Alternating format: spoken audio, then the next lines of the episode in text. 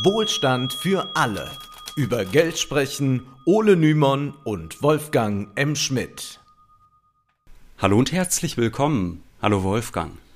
Hallo Ole, Herzlich willkommen, liebes Publikum, und wir hoffen, dass es nun funktioniert. Es gab eine kleine technische Komplikation, aber wir freuen uns sehr, dass das heute Abend hier funktioniert, dass wir diesen Abend ein bisschen zelebrieren können. Nicht 100 Jahre Wohlstand für alle, aber immerhin 100 Folgen. Und wir sind sehr froh, dass wir heute einmal mit allen, die uns so täglich, wöchentlich hören, ins Gespräch kommen können. Und das ist wahrscheinlich auch der beste Zeitpunkt, um einmal Danke zu sagen. In den letzten Jahren sind immer mehr Menschen dazugekommen, die diese nunmehr 100 Folgen gehört haben und die auch die Spezialsendung gehört haben, die Literatursendung gehört haben. Und da möchten wir natürlich sehr, sehr danken den Hörerinnen und Hörern, äh, die jede Woche dabei sind, vielleicht schon lange uns die Treue halten, vielleicht aber auch ganz neu sind. Vielen, vielen Dank. Ja, und bevor jetzt die ersten Fragen auf uns hereinprasseln, möchte ich die erste Frage dir stellen, Ole. Was trinkst du heute Abend? Ich gehe davon aus, es wäre auch eine Frage gewesen, die ohnehin sehr bald gekommen wäre. Es ist ein Smoky Sour, also ein Whisky Sour mit Bourbon, äh, getoppt mit etwas rauchigem Whisky und einer Orangenzeste. Da es nach 20 Uhr ist, darf man das wahrscheinlich auch äh, sagen, oder? Ich weiß es nicht. Also ich bin natürlich äh, auch für jeden Kindergeburtstag noch zu haben mit meiner Cola Light. Prosit. Äh, gut gekühlt. Prosit. Und dann sind wir gespannt, welche Fragen denn so kommen.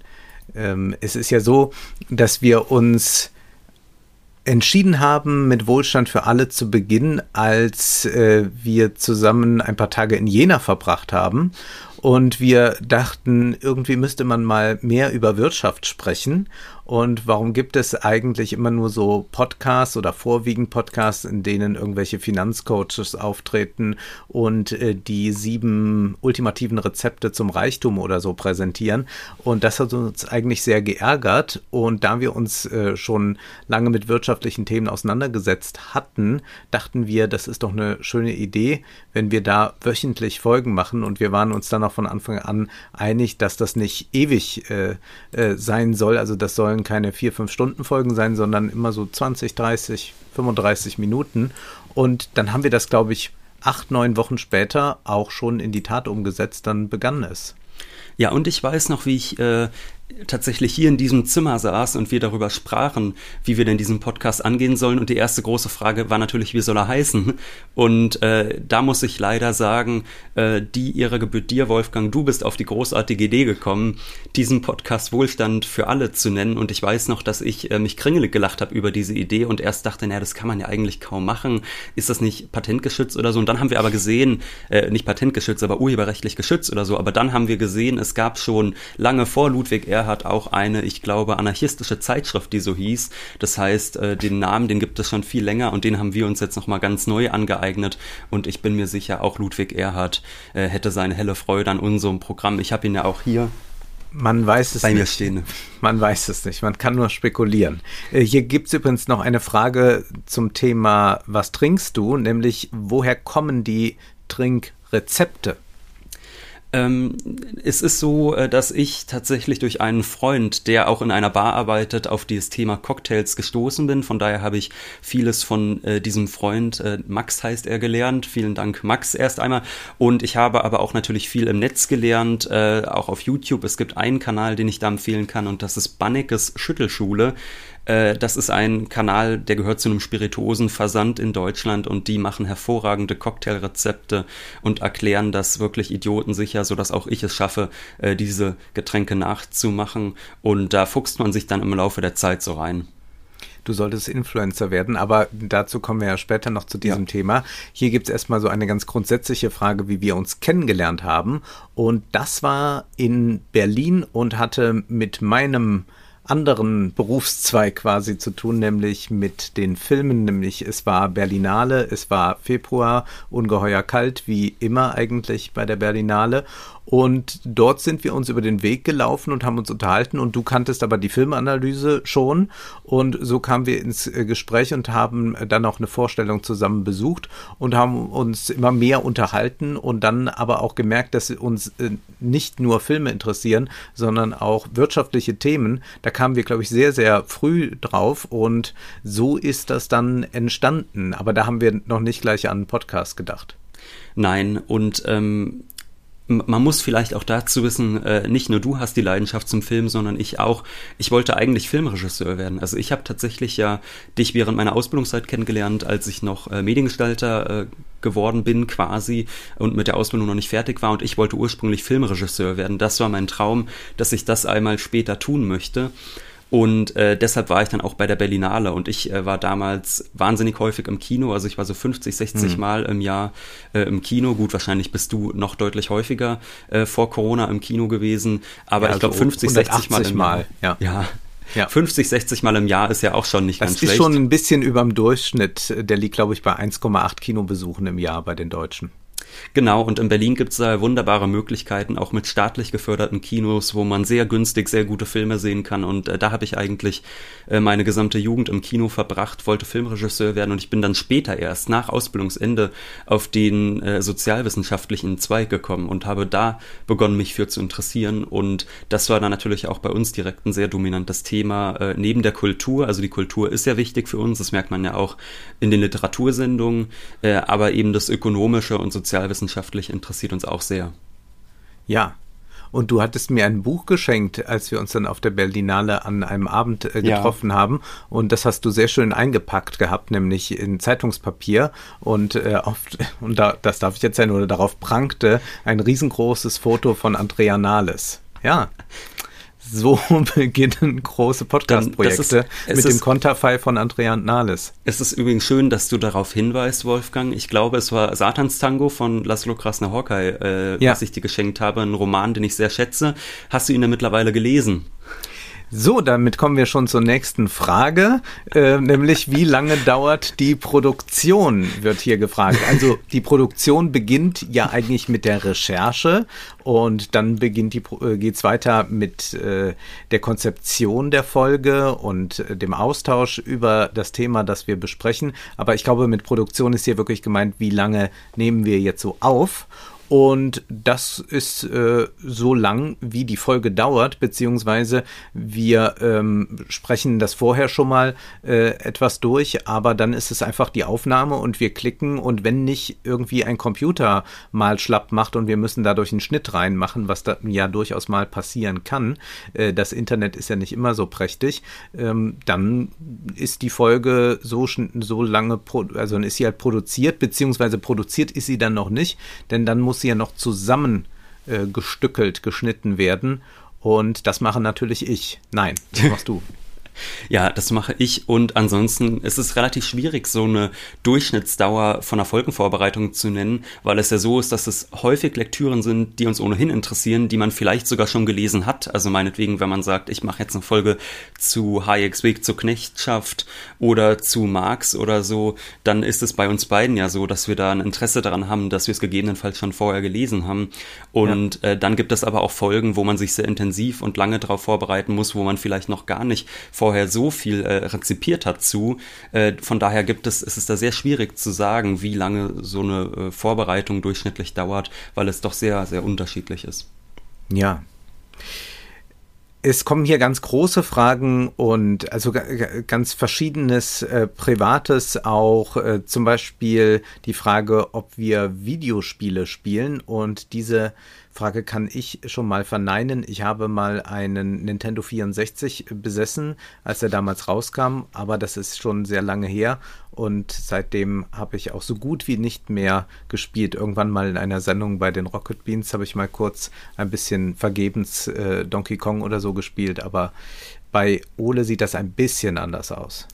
Ja, wenngleich auch nicht so viel anders, muss ich gestehen. Ich bin nie so ganz auf diese Schiene gegangen. Äh, ich habe mir tatsächlich vor einigen Monaten dann, äh, als mir komplett die Decke auf den Kopf fiel. In meiner Wohnung habe ich dann gesagt, jetzt hole ich mir mal eine Xbox aus Spaß, aber ich muss gestehen, ich habe mir jetzt bislang außer FIFA und Halo äh, dort auch noch nichts äh, bislang geholt.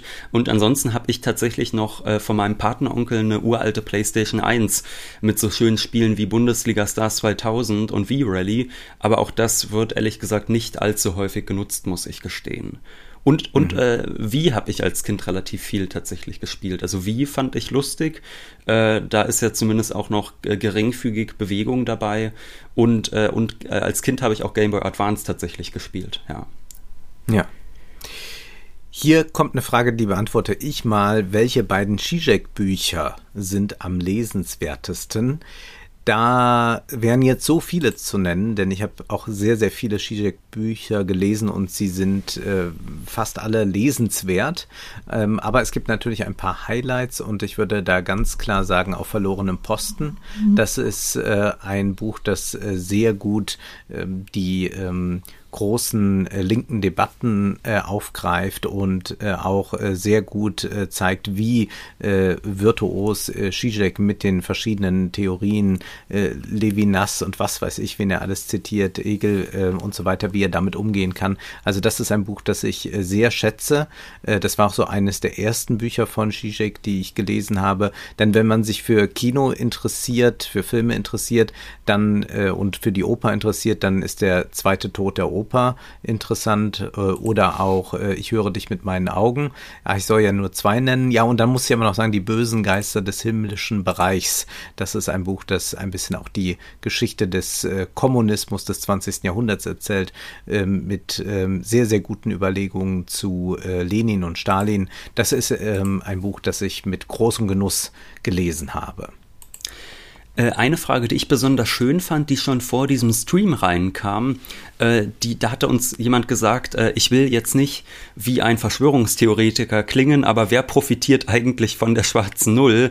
Äh, und ich würde sagen, cui bono, schwarze Null, das ist eine gute Frage. Der Witz ist, würde ich ja fast behaupten, es profitiert wirklich niemand davon. Also es ist wirklich ein äh, ganz schlechtes ökonomisches Konzept, wo man wirklich niemanden äh, finden kann, der davon profitiert. Also auch, ähm, also viele Liberale sagen dann ja immer, ähm, die ausufernden Staatsschulden, Hilfe etc., aber auf den privaten Märkten sehen das ja in Wahrheit gar nicht alle so. Also zum Beispiel ist es ja so, dass auf den Finanzmärkten man sich regelrecht freut über auch äh, Staatsanleihen als sicherer Hafen quasi, weil man ansonsten ja sehr viel mit unsicheren Papieren auch hantiert. Und ich würde sagen, dass uns als Gesellschaft die schwarze Null schadet, aber ich würde sagen, dass auch äh, den, äh, den Kapitalisten letztlich die schwarze Null ganz genauso schadet und dass es eigentlich wirklich eine moralische Frage ist. Also dass es eigentlich so ein konservatives Konzept ist, dass man sagt, Schulden sind generell böse und deshalb sind wir dagegen, obwohl es ökonomisch noch so großer Unsinn Unsinn ist. Hm. Vielleicht ist es aber auch eine Beruhigungspille dann schon auch für die Märkte. Also zu wissen, dass da äh, doch sehr sparsam umgegangen wird, heißt, man kann sich dann darauf verlassen, dass der Staat immer wieder äh, rettend zur Hilfe eilen wird, was dann auch äh, in gewisser Weise ähm, ungehemmter Spekulationen äh, zulässt, weil man in gewisser Weise sich darauf verlassen kann, dass man weich fällt, wenn was passiert. Also das hat sicherlich diese Funktion dann auch, aber sonst äh, würde ich dazu stimmen, äh, Profiteure in dem Sinne sehe ich nicht, außer vielleicht die Ökonomen, die für viel Geld ständig Vorträge halten und nochmal erklären, warum äh, die Schuldenbremse und all das so ganz wichtig ist. Ja, das, das sind die, die, die davon äh, profitieren, aber das kann es ja nicht sein, warum wir die immer noch haben. Also ich, ist ja, das dann stimmt. kann man denen doch einfach mal so vielleicht, dass die damit aufhören, Geld überweisen. Äh, äh, oder, oder sie einladen, dass sie keinen Vortrag halten und dafür bekommen sie dann Honorar, dann wäre doch auch schon mal gut. Ja, wahrscheinlich hätten wir uns wirklich dumm und dämlich verdient, wenn wir einfach so einen Kanal gestartet hätten. Ja. Ähm, aber das ist eben doch leider nicht ganz unsere Auffassung so.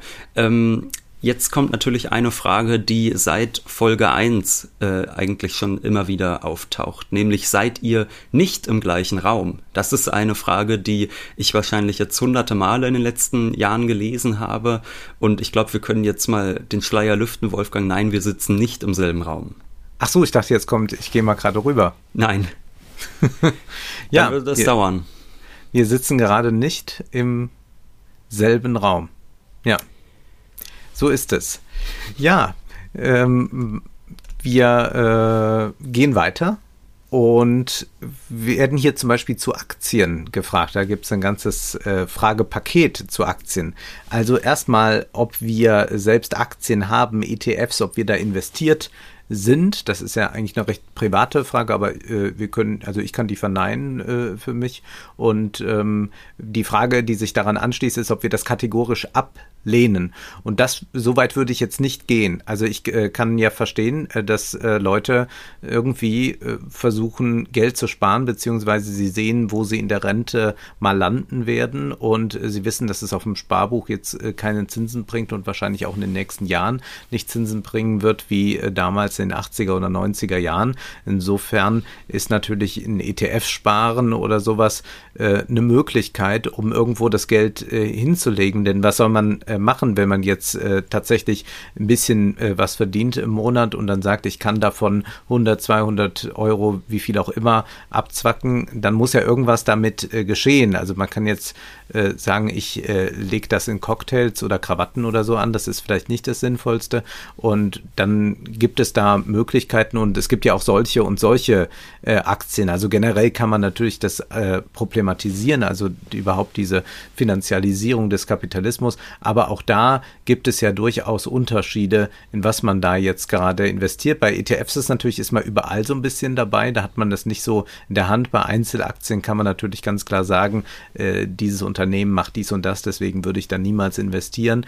Ähm, ich glaube, das äh, ist bei, bei, bei ETFs in dem Sinne nicht möglich, obwohl es da auch schon ja so ähm, breit gestreute Fonds natürlich gibt, äh, die ganz sich auf auf, das Ökologische oder so konzentrieren. Wenn da auch wieder die Frage ist, wie ökologisch ist das, aber ähm, das per se abzulehnen, glaube ich, würde uns auch ähm, nicht also würde nicht zu uns passen, weil wir ja eigentlich nicht so eine moralistische Kapitalismuskritik üben wollen, dass wir jetzt immer gucken, hier, äh, du bist verantwortlich, weil wenn ich jetzt sage, also das ist unverantwortlich, äh, eine Aktie zu besitzen oder ETFs zu besitzen, dann kann ich äh, auch genauso jetzt äh, eine Konsumkritik machen, somit, das ist unverantwortlich, dass du Klamotten trägst, die äh, äh, bestimmt aus einem Billiglohnland hier hingebracht werden. Und dann kann ich permanent Konsumentscheidungen moralisch bewerten. Und das wäre was, was wir wir nicht so wollen.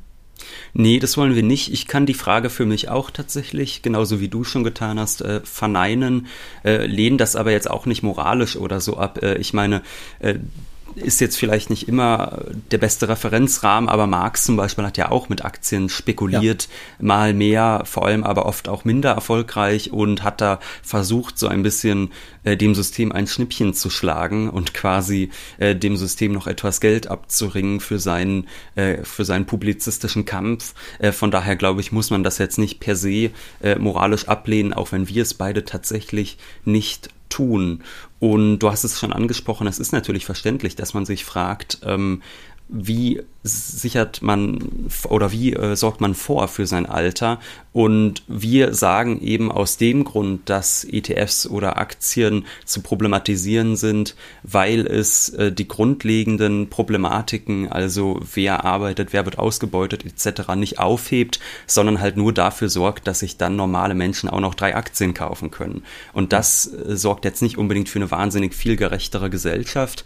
Deshalb sehen wir das kritisch, wenn man oder auch zum Beispiel behauptet, äh, die Rente wird altersfest, indem man in Aktien investiert. Auch da würden wir sagen, nein, das ist Quatsch. Wir haben ja da eine Folge auch gemacht zum Thema Mackenroth-Theorem, warum das so nicht ganz stimmt. Und deshalb sind wir da immer eher kritisch, aber das soll jetzt nicht bedeuten, dass man äh, Menschen, die Aktien besitzen, aus seinem Freundeskreis ausstoßen muss. Also so bitte nicht verstehen. nee, auf keinen Fall. Ob wir denn für ein generelles Verbot von Derivaten sind, ähm, also ich glaube, dass man schon äh, gewisse Dinge an den Börsen verbieten kann. Wir haben ja auch da in Deutschland oder auch in der EU ein paar strengere Regularien als zum Beispiel in den USA. Und da sind dann manche Leu äh, Sachen wie Leerverkäufe oder so nicht mehr äh, so äh, möglich. Ähm, man muss sagen, es äh, werden immer wieder neue Konstrukte sehr schnell geschaffen und im Prinzip hinkt die Politik immer hinterher mit Regularien. Das ist aber auch naturgemäß so, dass die Politik äh, reagiert und ja nicht schon antizipieren kann, was sonst noch für Modelle auftauchen. Aber ich glaube auf jeden Fall, dass die Börse äh, viel, viel stärker reguliert werden muss. Auch müssen diese Erträge äh, stärker besteuert werden. Es kann ja nicht angehen, dass wir ähm, auf unseren Lohn, also wo wir dann äh, äh, den Monat arbeiten, mehr Steuern zahlen müssen, als äh, wenn wir einfach sagen, wir äh, spielen ein bisschen mit dem Geld dann an der Börse herum. Das ist äh, in hohem Maße ungerecht und ich würde auch sagen, dass man äh, bei Derivaten mal sehr regulatorisch ans Werk gehen kann und äh, möglicherweise ist äh, da auch mit einem Verbot äh, tatsächlich weit zu kommen. Man muss halt immer das mal dann durchrechnen, was dann passiert stattdessen. also nicht, dass man das eine stark reguliert und dann baut man ein größeres Monster Monster auf. Wir haben das ein bisschen ja auch gehabt, dass man äh, die normalen Banken sehr stark reguliert hat und hat dann äh, dadurch äh, den Schattenbanken einen enormen Auftrieb verliehen und deswegen ist dann immer so die Frage, äh, wie intelligent manche Regulierungen sind und manche eben nicht. Und es ist natürlich auch so, dass manche Dinge ja früher äh, zum Beispiel auch eingeschränkt oder gar verboten waren, die dann liberalisiert worden sind. Das ja. heißt, es wird dann ja gerne als so eine radikale Einschränkung von Freiheit angesehen, weil man jetzt sagen würde, diese oder jene Art des Handels soll verboten werden. Also ein äh, Beispiel, das man ja mal geben kann, ist zum Beispiel Rückkaufverbot von Aktien. Also es gab tatsächlich in Deutschland mal ein Verbot für Aktiengesellschaften, ihre Aktien dann zurückzukaufen. Denn das wird ja gerne genutzt, vor allem um den Aktienkurs zu schönen, obwohl Realwirtschaft wirtschaftlich nichts passiert. Das konnte man ja nach der, äh, nach der großen Steuerreform von Trump sehen, nachdem er den Reichen äh, sehr viel Steuern erlassen hat. Da hat ja Apple Aktien zurückgekauft und dadurch quasi den eigenen Aktienwert gesteigert, was dann wiederum natürlich zur Boni-Ausschüttung für die Manager führt, ohne dass realwirtschaftlich irgendwas dahinter steckt.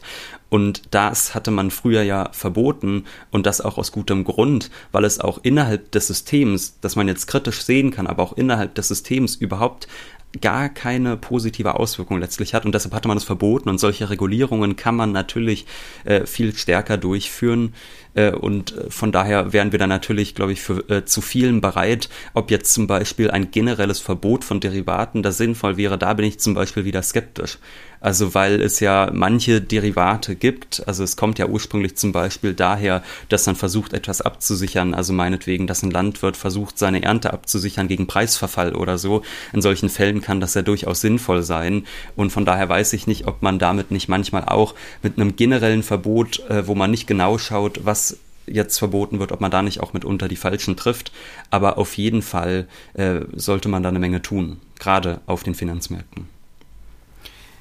Zu unserer Arbeitsweise wird recht viel gefragt. Da geht es einmal darum, wie viel Arbeitszeit der Podcast im Vergleich zu anderen Projekten in Anspruch nimmt. Das war auch schon vorab eine Frage, äh, weil du ja noch Student bist, wie du das so organisierst. Und ich bekomme die Frage ja auch häufiger gestellt, weil ich ja noch so ein paar andere Sachen mache. Das ist jetzt gar nicht so leicht zu beantworten, da hm. diese Beschäftigung mit wirtschaftlichen Themen ja fast eine tägliche ist. Ohne dass wir immer direkt sagen, das ist jetzt gerade gerade das Thema, ich möchte eine Folge zu ETFs machen, also beschäftige ich mich jetzt gerade mit ETFs und dann hm. guckt man, so viele Stunden habe ich dazu gelesen oder so.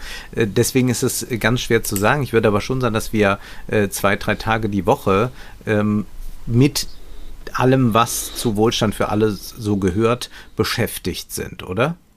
Äh, das auf jeden Fall. Und wir stehen ja auch noch dazu permanent im Austausch. Auch das kann man vielleicht sagen.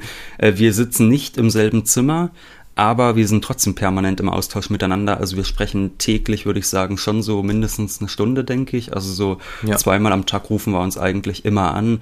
Äh, häufig zu fachlichen Dingen, natürlich häufig zu Podcast-Themen oder auch, klar, wenn man ein Buch schreibt, dann hat man noch deutlich intensiver miteinander zu tun, wenn das noch dazu kommt. Aber auch sonst äh, ruft man sich natürlich auch einfach mal an, um sich vielleicht auch zu echauffieren über das, was gerade auf Twitter los ist oder sonst was. Ja. Und ähm, was auch eine ganz häufige Frage ist, Wolfgang, ist, äh, was denn unsere Meinungsverschiedenheiten sind. Ähm, ich glaube, da fänden wir sicherlich eine Menge. Wahrscheinlich auch gerade im kulturellen Bereich würden wir vielleicht doch auch noch einiges finden. Was äh, mir da als erstes eingefallen ist, die Frage, die wurde nämlich schon vor dem Stream ganz häufig im äh, letzten Video gestellt. Und da habe ich mich immer gefragt, ja, was sind denn so unsere Meinungsverschiedenheiten? Ich glaube, äh, ich habe eine mangelnde Sensibilität für Menschen, die nicht äh, urban aufgewachsen sind. Also ja. dadurch, dass ich in Berlin also aufgewachsen bin und jetzt in Jena wohne, äh, weiß ich nicht, wie es ist, in einer Region zu leben, wo, man's auch, wo man aufs Auto angewiesen ist. Und das führt, glaube ich, immer wieder zu äh, Diskussionen zwischen uns, kann man sagen. Ja, die sehr polemisch dann von meiner Seite ausgeführt werden, äh, weil äh, er natürlich äh, überhaupt gar keine Ahnung hat vom normalen Leben in Deutschland, äh, sondern immer in so einem Verkehrsnetz ja. groß geworden ist, äh, wo alle drei Minuten irgendwas fährt. Und das ist natürlich hier in Koblenz überhaupt nicht der Fall. Hier muss man Auto fahren, um überhaupt fortzukommen. Und ja, das ist äh, ganz interessant und äh, ich möchte ja einfach mal dieses große Projekt machen. Hauptstadtjournalisten müssen drei Wochen in Rheinland-Pfalz ohne ein Auto leben. Und ja. dann wollen wir mal gucken, was passiert. Also wie das dann auch so den Blick so ein bisschen verschiebt. Also man kann daraus auch sehr progressive Forderungen ableiten, was öffentlichen Nahverkehr und so weiter anbelangt. Ich glaube nur, dass man sich dann von dem ein oder anderen Phantasma lösen muss. Und Hauptstadtjournalisten sehen ja die Provinz eigentlich nur, wenn sie ein äh, Sachbuch geschrieben haben über die Berliner Republik und dann auf irgendein Eifel Literaturfestival eingeladen werden. Dann werden sie aber äh, meistens hingeflogen oder fahren zum Bahnhof und dann kommt schon der Limousinenservice und holt sie ab und da dadurch haben sie nie Berührung mit äh, der normalen Welt da draußen. Insofern ist das äh, ja. durchaus ein, ein, ein Thema. Ja, und für mich ist ja Berlin sowieso eher furchtbar. Und deswegen habe ich ja auch da meine ganz klaren Rituale, dass ich äh, gar nicht so viel mit der Stadt in Berührung komme. Ja, äh, bei mir ist es ja natürlich auch so, genau wie du es beschreibst. Ich äh, werde immer von der Limousine zum Bahnhof gefahren und abgeholt, egal wo ich hinkomme, Wolfgang. Genauso sieht mein Leben aus. Äh, das zum Thema Polemik. Nein, äh, äh, auch zu Berlin muss ich natürlich widersprechen, schärfstens. Äh, Berlin ist eine ganz tolle Stadt, wenn man denn weiß, wo man hingeht. Also es gibt tatsächlich eine sehr gute Barkultur, die ich hier in Jena bis auf eine Lieblingsbar, die ich habe, doch vermisse, muss ich gestehen. Und es gibt in Berlin eine Kulturkultur quasi. Ja, ich meine, wir haben Opernhäuser, wir haben drei große Opernhäuser, wir haben Theaterhäuser und wir haben, würde ich behaupten, in Berlin mehr gute Kinos als im ganzen Rest Deutschlands. Also das ist äh, nach meiner Erfahrung genau so. Ich war schon in ganz Deutschland auf Kinotour äh, und habe mir da viel angesehen, aber in Berlin ist es einfach wahnsinnig konzentriert und alleine dafür, glaube ich, äh, oder alleine deshalb werde ich wahrscheinlich eines Tages doch irgendwann zurück müssen, leider.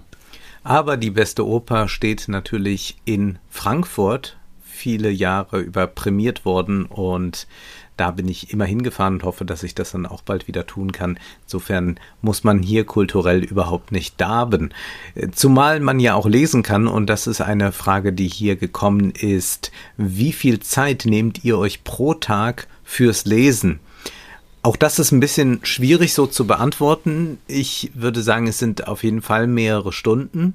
Und ich kann es eher so vielleicht in der Seitenzahl sagen, also dass ich schon täglich 150 Seiten lese, was auch mal sein kann, dass ich mal nicht lese und an einem anderen Tag dann 300 Seiten lese. Aber ich habe mich eigentlich recht gut darauf schon so mit 16, 17 konditioniert, dass ich sehr lange sitzen kann und lesen kann. Also dass es mir nichts ausmacht, äh, vier oder acht Stunden konzentriert zu lesen, ohne große Unterbrechungen. Und das gehört ganz zu meinem Leben mit dazu, dass ich da ähm, ja auch eigentlich nie von abgelassen habe ich kann auch nicht ohne Bücher. Also es ist wirklich so, also wenn, wenn ich mich frage, was soll ich jetzt tun, dann nehme ich mir irgendeines der Bücher, die in überall in meiner Wohnung liegen und lese es. Also das ist immer das Erste, was mir tatsächlich in den Sinn kommt. Äh, und ich könnte jetzt gar nicht davon abschalten. Also es würde mich, glaube ich, völlig verrückt machen, wenn ich keine Bücher um mich herum hätte. Ähm, ich habe tatsächlich vor, äh, im Herbst nochmal ein bisschen Urlaub zu machen und da habe ich mich auch schon äh, mit Lektüre eingedeckt, die dann etwas weniger wirtschaftlich wird. Ich habe mir Agatha Christie und Jules Verne geholt. Ähm, Darauf freue ich mich schon sehr, aber auch dort werde ich natürlich einen Großteil der Zeit, äh, auch wenn ich vielleicht dann am Strand sitzen sollte, äh, werde ich einen Großteil der Zeit tatsächlich mit der Lektüre verbringen. Äh, ohne geht es überhaupt nicht. Also das ist vielleicht unsere Droge, könnte man fast sagen, die, äh, ohne die unser Leben nicht geht und ohne die wir nervös werden. Ja, in der Tat. Also wenn kein Buch äh, griffbereit ist, ist es immer schwierig. Ich habe auch äh, manchmal dann, wenn man irgendwo warten musste und man hatte äh, kein Buch mitgenommen, dann noch schnell vorher eins gekauft, als sich das dann abzeichnete oder schnell am Bahnhof noch ein Buch kaufen, bevor man irgendwo eine Stunde ja.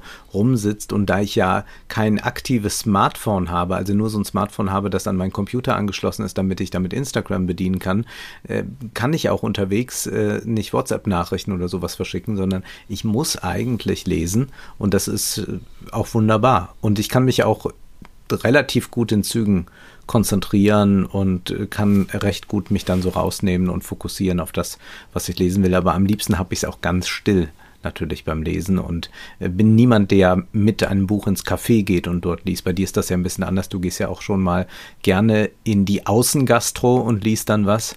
Bei mir ist das eher nicht der Fall. Wenn ich in der Außengastro bin, dann trinke ich.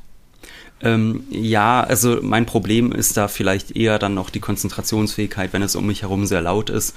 Dann setze ich mir meistens Kopfhörer auf und höre irgendwie noch Musik und dann äh, lese ich aber auch draußen, ja. Äh, hier wird jetzt gefragt nach Wagner. Und das war tatsächlich auch schon unter dem letzten Video gefragt worden, wie wir denn zu Wagner stehen.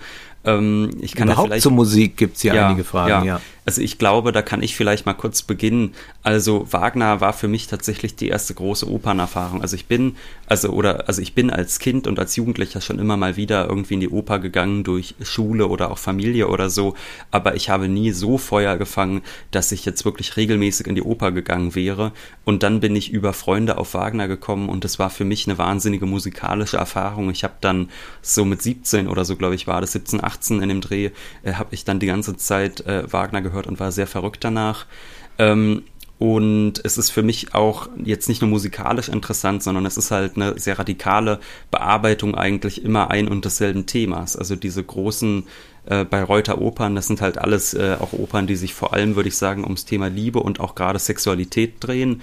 Und ich finde es doch äh, spannend, wenn man so Künstler hat, die sich sehr, sehr stark einem Thema widmen. Also wenn man zum Beispiel im Film sich Kubrick ansieht, dann würde ich sagen, dass Kubrick ja auch relativ monothematisch, könnte man fast sagen, ist. Also es geht sehr viel um Gewalt und um Sexualität bei Kubrick, aber das äh, immer ganz unterschiedlich gedacht und inszeniert. Und das ist bei Wagner, würde ich sagen, auch so, dass dieses Thema der Sexualität äh, sehr dominant ist und ganz neu, aber dann in den verschiedensten Opern immer wieder verhandelt wird und das Thema der Liebe.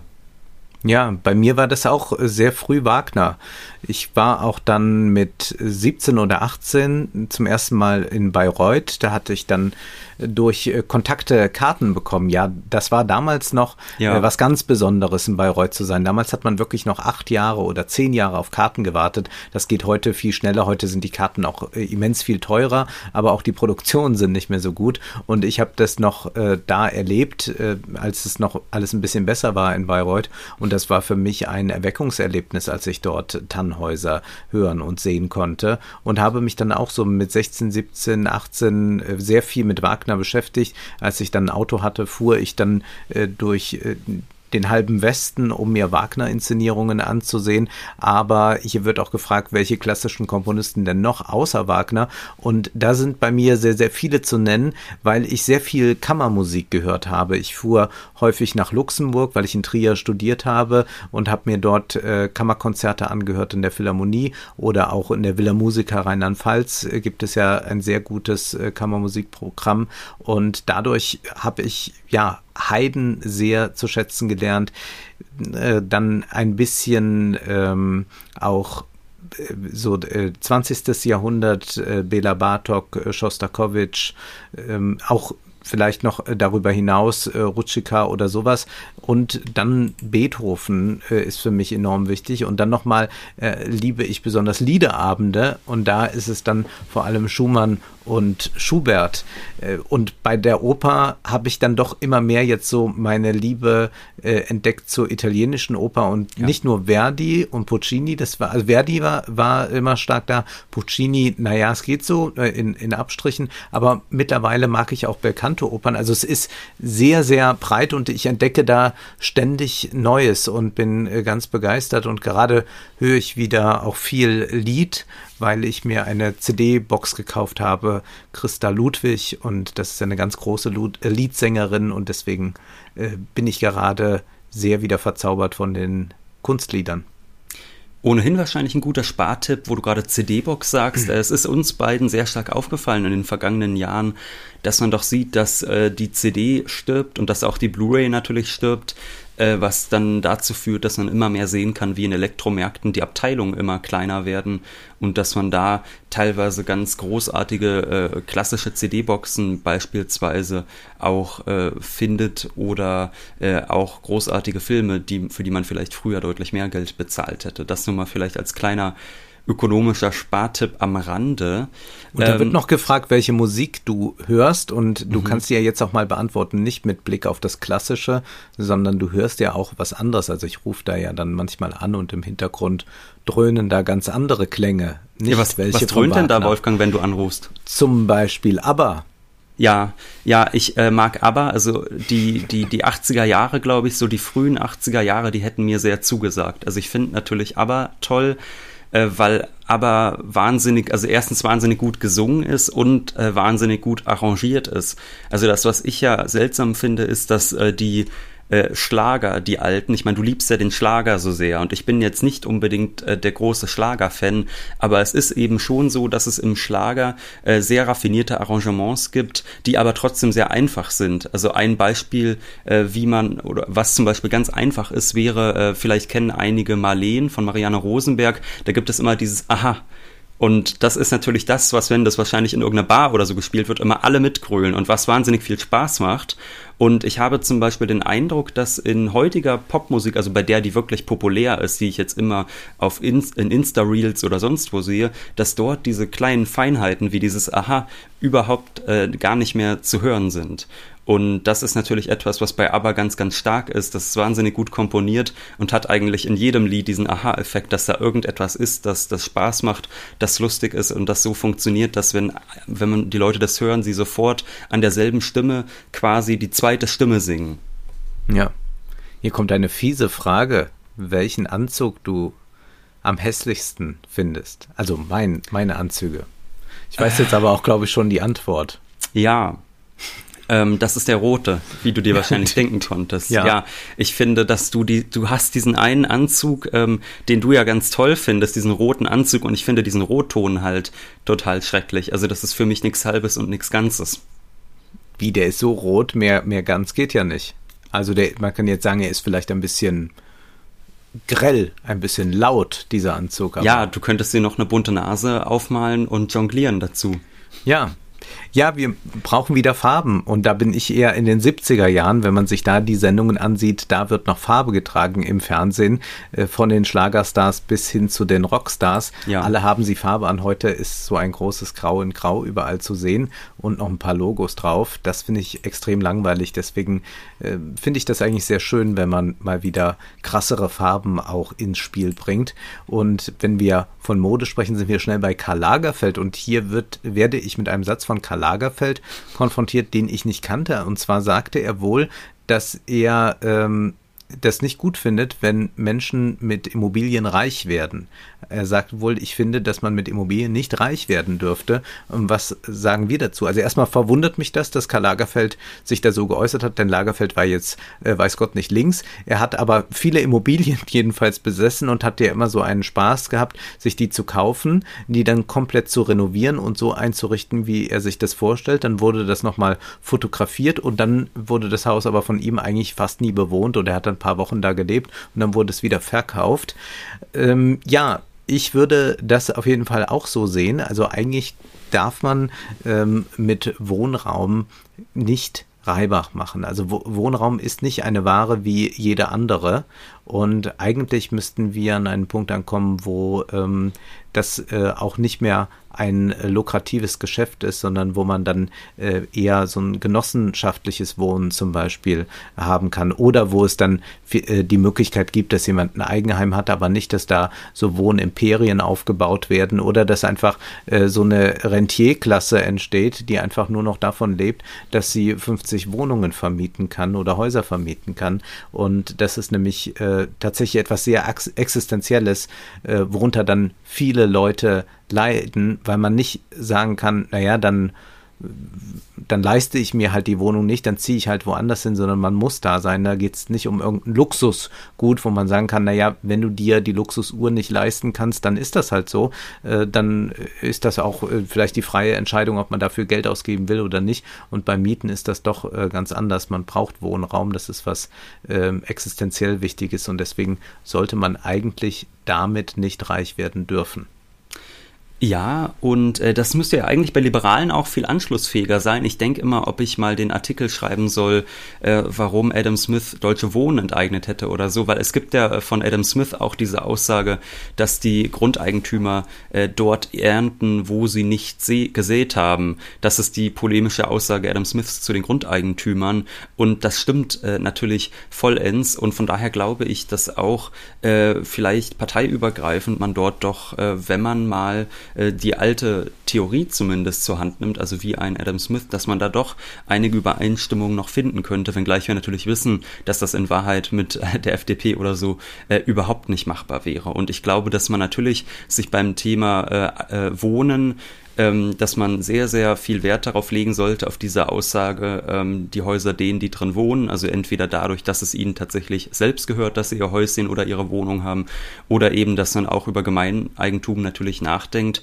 Äh, ich habe auch das Glück, in einer Genossenschaft zu wohnen und äh, dadurch Preise zu zahlen, die deutlich unter den sonst gängigen Marktpreisen liegen. Und das ist natürlich für mich äh, ein großer Luxus, weil es einem äh, sehr, sehr viel Geld erspart, dass man nicht äh, an Aktionäre letztlich abdrücken muss. Also es äh, ist nämlich ganz interessant, neulich hatte jemand mhm. da mal äh, ausgerechnet, wie viel Geld eigentlich Mieter der Vonovia oder der Deutsche Wohnen im Jahr einfach nur für die Dividendenausschüttungen zahlen. Und ja, da kann man auch, glaube ich, schon mal äh, einen ganz guten Urlaub von machen, von dem Geld, was da so bei rum rumkommt. Äh, noch kurz zum Thema Musik. Da, ähm, ich hatte ja die 80er Jahre angesprochen, dass ich so 80er Jahre mochte. Äh, also ich höre tatsächlich gerade äh, äh, Soft Cell ganz gerne. Das kennen vielleicht äh, manche wegen Tainted Love. Tainted Love vielleicht, Wolfgang, kennst du? Ja, ja natürlich. Okay, ja. Say Hello, Wave Goodbye, gut, das kennst du. Äh, oder auch OMD äh, macht mir tatsächlich viel Freude. Es gibt einen sehr gutes Album von OMD, was noch aus den 90ern aber ist, nicht, nicht 80er, sondern auch in den 90ern war tatsächlich noch die Welt in Ordnung. Äh, und äh, 91 ist noch ein sehr gutes äh, OMD-Album erschienen, das hieß Sugar Tax, das höre ich äh, derzeit äh, oder schon seit längerer Zeit immer wieder gerne, wenn ich mich frage, was soll ich jetzt hören? Ich bin gerade in der Bahn, habe keine Lust, äh, Buddenbrooks zu lesen. Dann, wie wir es jetzt gerade tun, kann man vielleicht schon mal spoilern, es wird bald Buddenbrooks geben bei Wohlstand für alle Literatur. Dann höre ich mir sowas an und äh, ich glaube, wo du noch ganz uneinig mit mir bist, ist Mariah Carey. Ne? Also ich finde ja Mariah Carey sehr gut. Also zumindest konnte sie wahnsinnig gut singen. Das Problem ist auch dort, dass die Lieder dann häufig furchtbar arrangiert waren. Mhm. Äh, aber es gibt zum Beispiel so ein MTV Unplugged-Album von Mariah Carey, äh, wo sie wirklich zum Niederknien gut singt, würde ich behaupten. Ja, da ist sie auch wahrscheinlich noch eigenständig aufgestanden und hat sich nicht überall hintragen lassen. Äh, das ist ja auch so ein Phänomen bei Mariah Carey. Nun, das war nie so eine Stimme, die mich fasziniert hat. Ich mag dann äh, andere Stimmen. Also aus der Popwelt ist das eher äh, bei den Frauen Tina Turner oder Cher die da zu nennen sind. Bonnie Tyler natürlich. Und natürlich äh, Bonnie äh, Tyler äh, mit der Reibeisenstimme, selbstverständlich. Äh, das ist äh, ganz großartig. Und sonst bin ich aber sowieso jemand, der unglaublich stimmenaffin ist. Also ich habe so einen ganz, ganz großen Bezug zu Stimmen und das ist fast so ein erotisches Erlebnis, Stimmen zu hören. Also ich mag aber sehr unterschiedliche Stimmen. Also das können diese Popstimmen sein oder das können auch sehr süßliche Schlagerstimmen sein, wie Nana Muscuri oder Mireille Mathieu. Aber ich mag dann auch sehr hochdramatische Soprane oder ganz tiefe Bässe.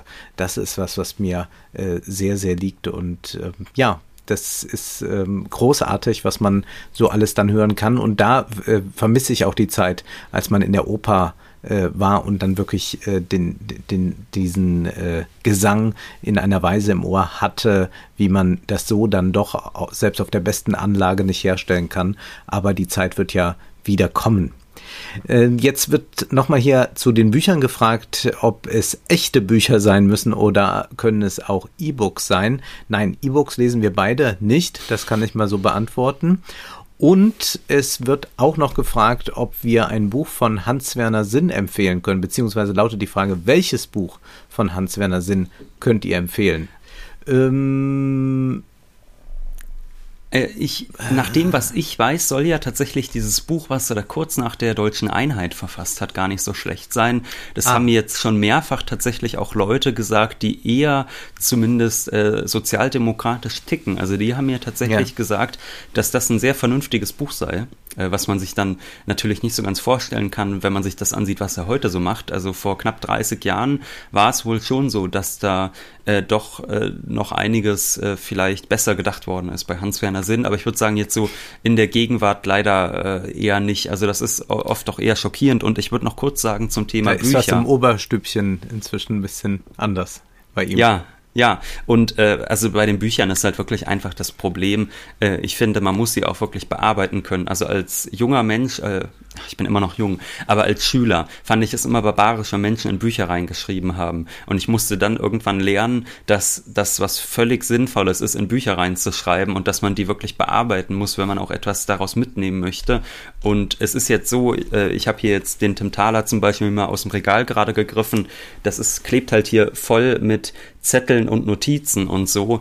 Und das ist halt schon deutlich einfacher bei einem echten Buch mit solchen handschriftlichen Notizen, finde ich persönlich. Und deshalb bevorzuge ich das echte Buch gegenüber dem E-Book. Wenngleich ich sagen muss, wenn jemand es schafft, eine Arbeitsweise zu finden, die genauso effizient ist mit E-Books wie mit echten Büchern, dann Respekt dafür, denn es hilft wahnsinnig beim Umzug. Ich bin ja vor einigen Jahren umgezogen von Berlin nach Jena und das war wirklich das allerletzte, mit vielen Büchern umzuziehen ziehen. Und es werden nicht weniger, kann ich verraten. Es sind deutlich mehr geworden in den letzten paar Jahren und ich habe sehr, sehr große Angst vor dem nächsten Umzug.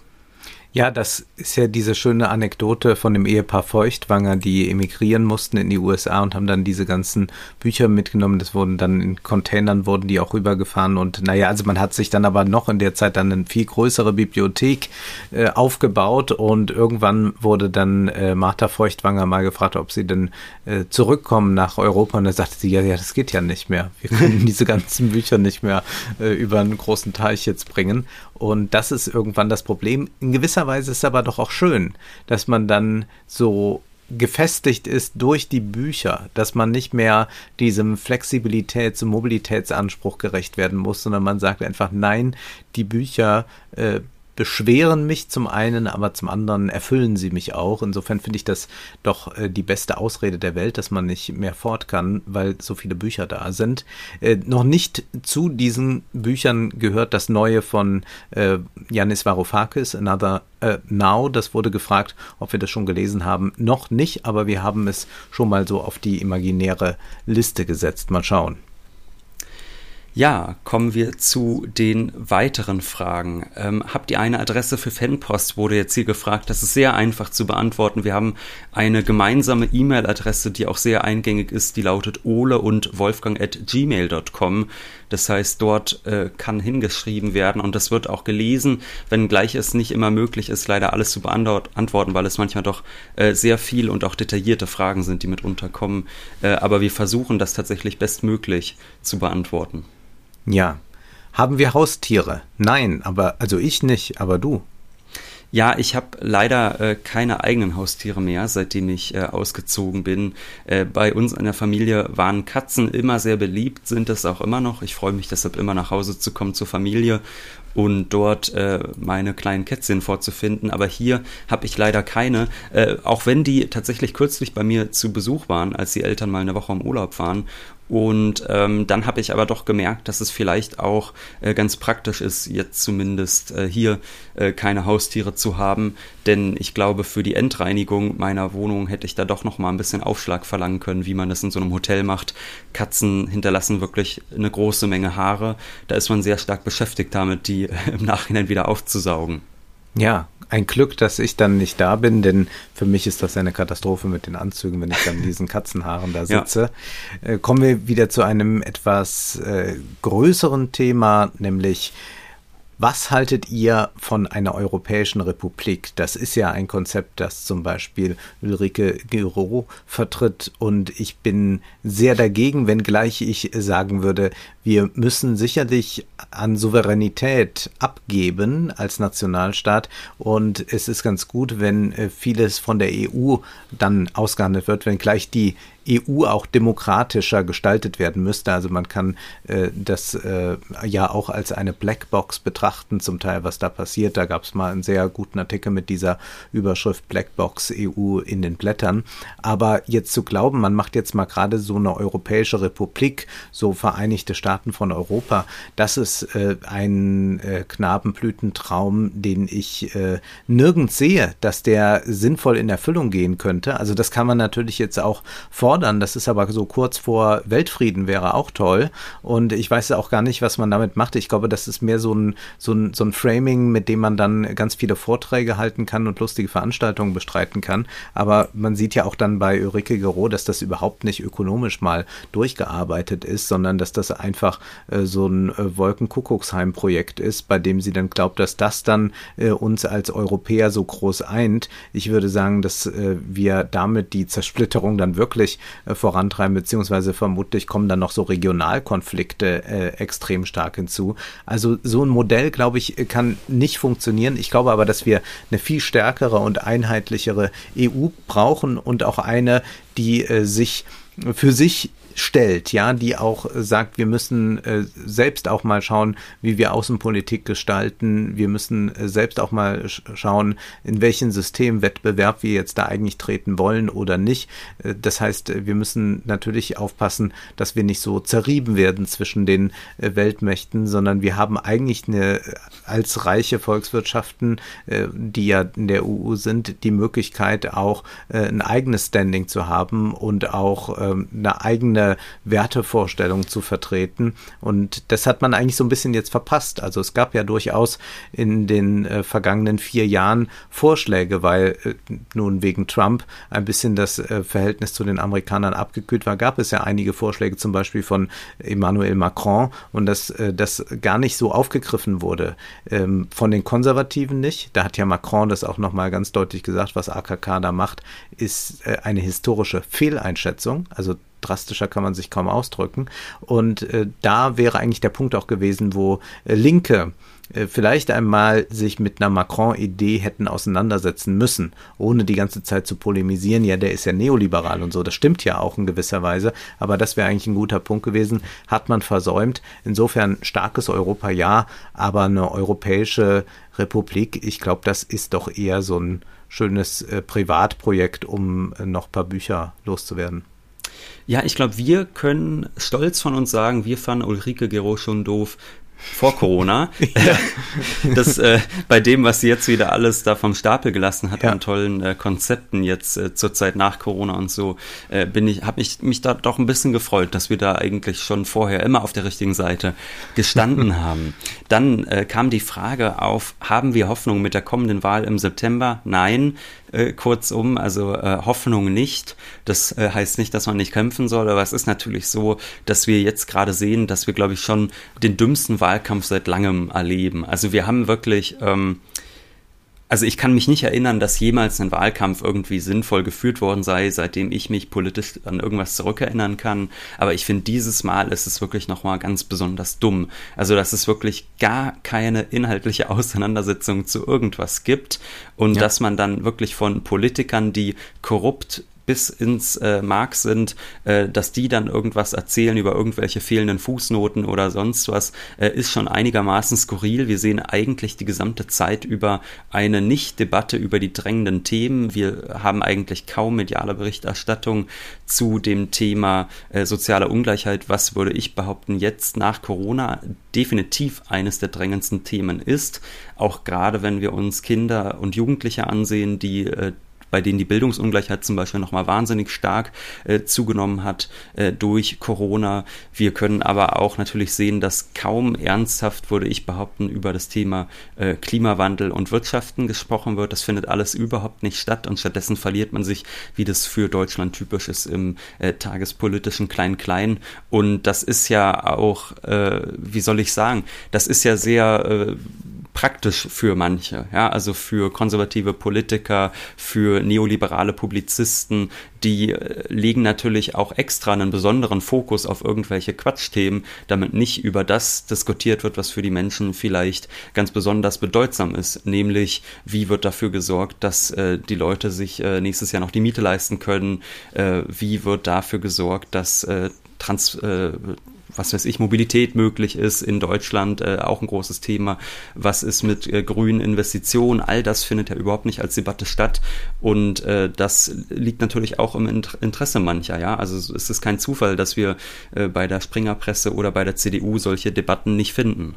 Ganz genau. Und das ist eigentlich der Modus der Seifenoper den wir dort vorfinden. Und die Seifenoper wird immer irgendwie weitererzählt und immer nur dreht sich das um ein paar Personen und da wird dann noch irgendeine Backstory pr präsentiert und noch irgendeine Intrige gesponnen, damit es weitergehen kann. Und die meisten Hauptstadtjournalisten lieben das tatsächlich, die ganze Zeit solche Geschichten zu erzählen und dann wieder Hintergrundgespräche zu führen. Und ja, ich habe da noch mal gehört, in der Fraktion gibt es jetzt auch Unruhe. Kann sein, dass die da noch jemanden stürzen. Und das äh, tragen tragen die dann immer wieder weiter und dann werden wieder schnell Kommentare geschrieben. Das sind ja auch überhaupt nie intellektuelle Glanzleistungen. Also hin und wieder gibt es dann unter diesen Journalisten noch welche, die ein bisschen besser formulieren können als die anderen. Aber wirklich gedacht wird da gar nicht. Und das ist so grässlich, dass ich das versuche auch weitgehend auszublenden, dass ich damit eigentlich gar nichts zu tun haben will. Und das stimmt mich dann auch sehr pessimistisch,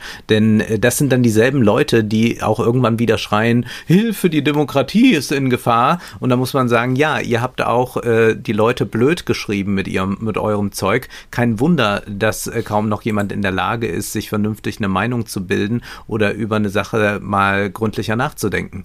Also das ist äh, wirklich eine ganz, ganz ungute Entwicklung und ich würde sagen, dass diese Art von, von Hauptstadtjournalismus äh, äh, extrem äh, gefährlich ist für die Demokratie und wirklich diesen Journalisten sollte man die, äh, äh, die Ohren langziehen oder am besten ihre Sachbücher um die Ohren hauen, wenn die wieder kommen und die Demokratie retten wollen.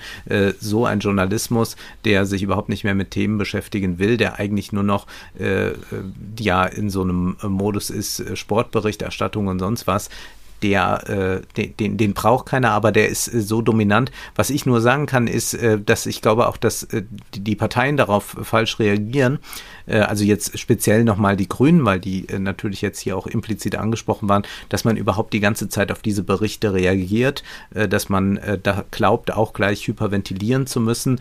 Äh, wir haben eine tolle Erfahrung gemacht äh, wir waren ja in der Springerpresse vertreten, also wir haben da kein Interview so gegeben, aber unser Buch wurde rezensiert und zwar in der Welt am Sonntag und in der literarischen Welt, das ist die ähm, Beilage in der Welt samstags. So, samstags in der Welt wurde unser Buch sehr gelobt. Großer Artikel. Einige Wochen später Welt am Sonntag, Verriss, dummes Buch und so weiter. Wir wollen jetzt gar nicht die einzelnen Texte besprechen, aber wir haben was Interessantes festgestellt. Der Verriss hat nichts irgendwie an Ausschlag gegeben. Da hat das Buch nicht äh, mehr verkauft. Klar. Aber diese Lobeshymne auch nicht können wir nicht nachvollziehen. Also äh, sonst würden wir vom Verlag ja irgendwie gesagt bekommen, Wahnsinn, was ist jetzt da los? Nein, es hat überhaupt keinen Ausschlag. Vielleicht haben dann 20, 30 Leute das Buch gekauft, ja, die noch die Welt lesen. Aber sonst muss man einfach sagen, man kann auch diesen Journalismus mal links liegen lassen und muss sich nicht über jeden Weltkommentar ereifern. Die spielen nicht so eine große Rolle. Und wir haben ja auch mal so Zahlen bekommen von so scheinbar großen Journalisten, was die so an, an Büchern verkaufen. Naja, da würde ich sagen, das ist äh, nicht so toll, was, was da für Zahlen rauskommen. Da äh, sind die dann froh, wenn die mal 3000 Exemplare verkauft haben. Insofern glaube ich, äh, wird das einfach viel zu sehr gepusht und man sollte das einfach ignorieren. Ich äh, muss da ja immer an Helmut Kohl denken. Helmut Kohl hat, glaube ich, in seinen 16 Jahren Amtszeit niemals mit dem Spiegel gesprochen. Und er blieb 16 Jahre Bundeskanzler. Also finde ich, kann jetzt auch jemand von der SPD, von den Linken und, und den Grünen sich sagen oder die Parteien als Ganze sich sagen, wir reden nicht mit der Welt, mit der Bild. Ja, wäre vielleicht ganz schön, zumindest auch gerade für Linke wäre das vielleicht auch gar nicht so eine schlechte Idee. Ich meine, wenn man als Linker äh, bei der Welt auftritt, weiß man ja ohnehin, dass man dadurch exakt null neue Wähler gewinnt, völlig egal, was man sagt. Ja. Äh, von daher könnte man sich sowas sicherlich sparen und da passt vielleicht auch äh, eine Frage noch zu, nämlich was ist unsere Ansicht zum innerparteilichen Konflikt bei der Linken? Das ist jetzt ein Thema, das wollen wir jetzt, glaube ich, nicht wahnsinnig breit behandeln. Du guckst schon so, aber vielleicht ganz kurz dazu was sagen, weil es doch sehr häufig gefragt wird und ich das auch per Instagram immer wieder gefragt werde. Äh, es ist etwas schwierig, weil wir auf der einen Seite eben das Kipping-Lager sehen, äh, was äh, irgendwie sagt, hurra, wir wollen das Grundeinkommen. Und auf der anderen Seite haben wir jetzt Sarah Wagenknecht, die mittlerweile auf einem, glaube ich, wirklich komplett ordoliberalen Trip eigentlich gelandet ist, dass die sagt, unser Ludwig Erhard und Hilfe, die EZB sorgt für die Inflation. Äh, kürzlich habe ich gesehen, war sie dann noch bei einem der berühmtesten deutschen Crash-Propheten zu Gast. Also äh, da kann man auch leider nicht mehr viel drauf geben, äh, dass da noch irgendwie ein Fortschritt durch passiert. Und von daher sind wir da leider äh, beide, glaube ich, doch sehr resigniert, weshalb ich glaube, dass können wir jetzt direkt das Thema abhandeln und äh, zur nächsten Frage übergehen, oder Wolfgang? Ja, zum Beispiel zu der Frage, könnt ihr bitte analysieren, warum es von Armin Laschet richtig war, kein Kanzlertriell mit Riso und Co., also mit Thilo Jung zu machen? Ähm, naja, Armin Laschet ist jetzt sicherlich niemand, den man anruft, wenn man mal einen philosophischen Diskurs führen will oder so. Ja? Oder wenn man sagt, ich würde mal gern was Schlaues hören. Da würde ich jetzt auch nicht sagen, ich rufe mal Armin Laschet an. Ja. Aber Armin Laschet hat natürlich eine gewisse Bauernschleue und Cleverness, sonst wäre er nicht in dieser Position. Und ich glaube, dass Armin Laschet sehr gut weiß, dass er in einem solchen Triell extrem verlieren kann, dadurch, dass etwas Unvorhergesehenes passiert. Und dann kann Folgendes sein, dass er das Publikum, das jetzt Rezo und Tilo erreichen, dass er das nicht für sich gewinnen kann, das ist, denke ich, klar. Äh, das Problem für Armin Laschet wäre nur, wenn jetzt da irgendetwas ihm unterläuft, was dann viral geht, so dass das dann die anderen Medien aufgreifen und ihm daraus dann ein Strick gedreht wird. Insofern hat er sich dann entschieden, dieses Risiko nicht einzugehen und äh, sagt sich dann, das brauche ich nicht und junge Wähler, die erreiche ich nicht, beziehungsweise die ich erreiche, die habe ich eh und die finden aber auch Rezo nicht gut. Also Leute, die mit äh, Anfang 20 zum Beispiel die CDU wählen, werden bestimmt nicht sagen, Rezo ist toll.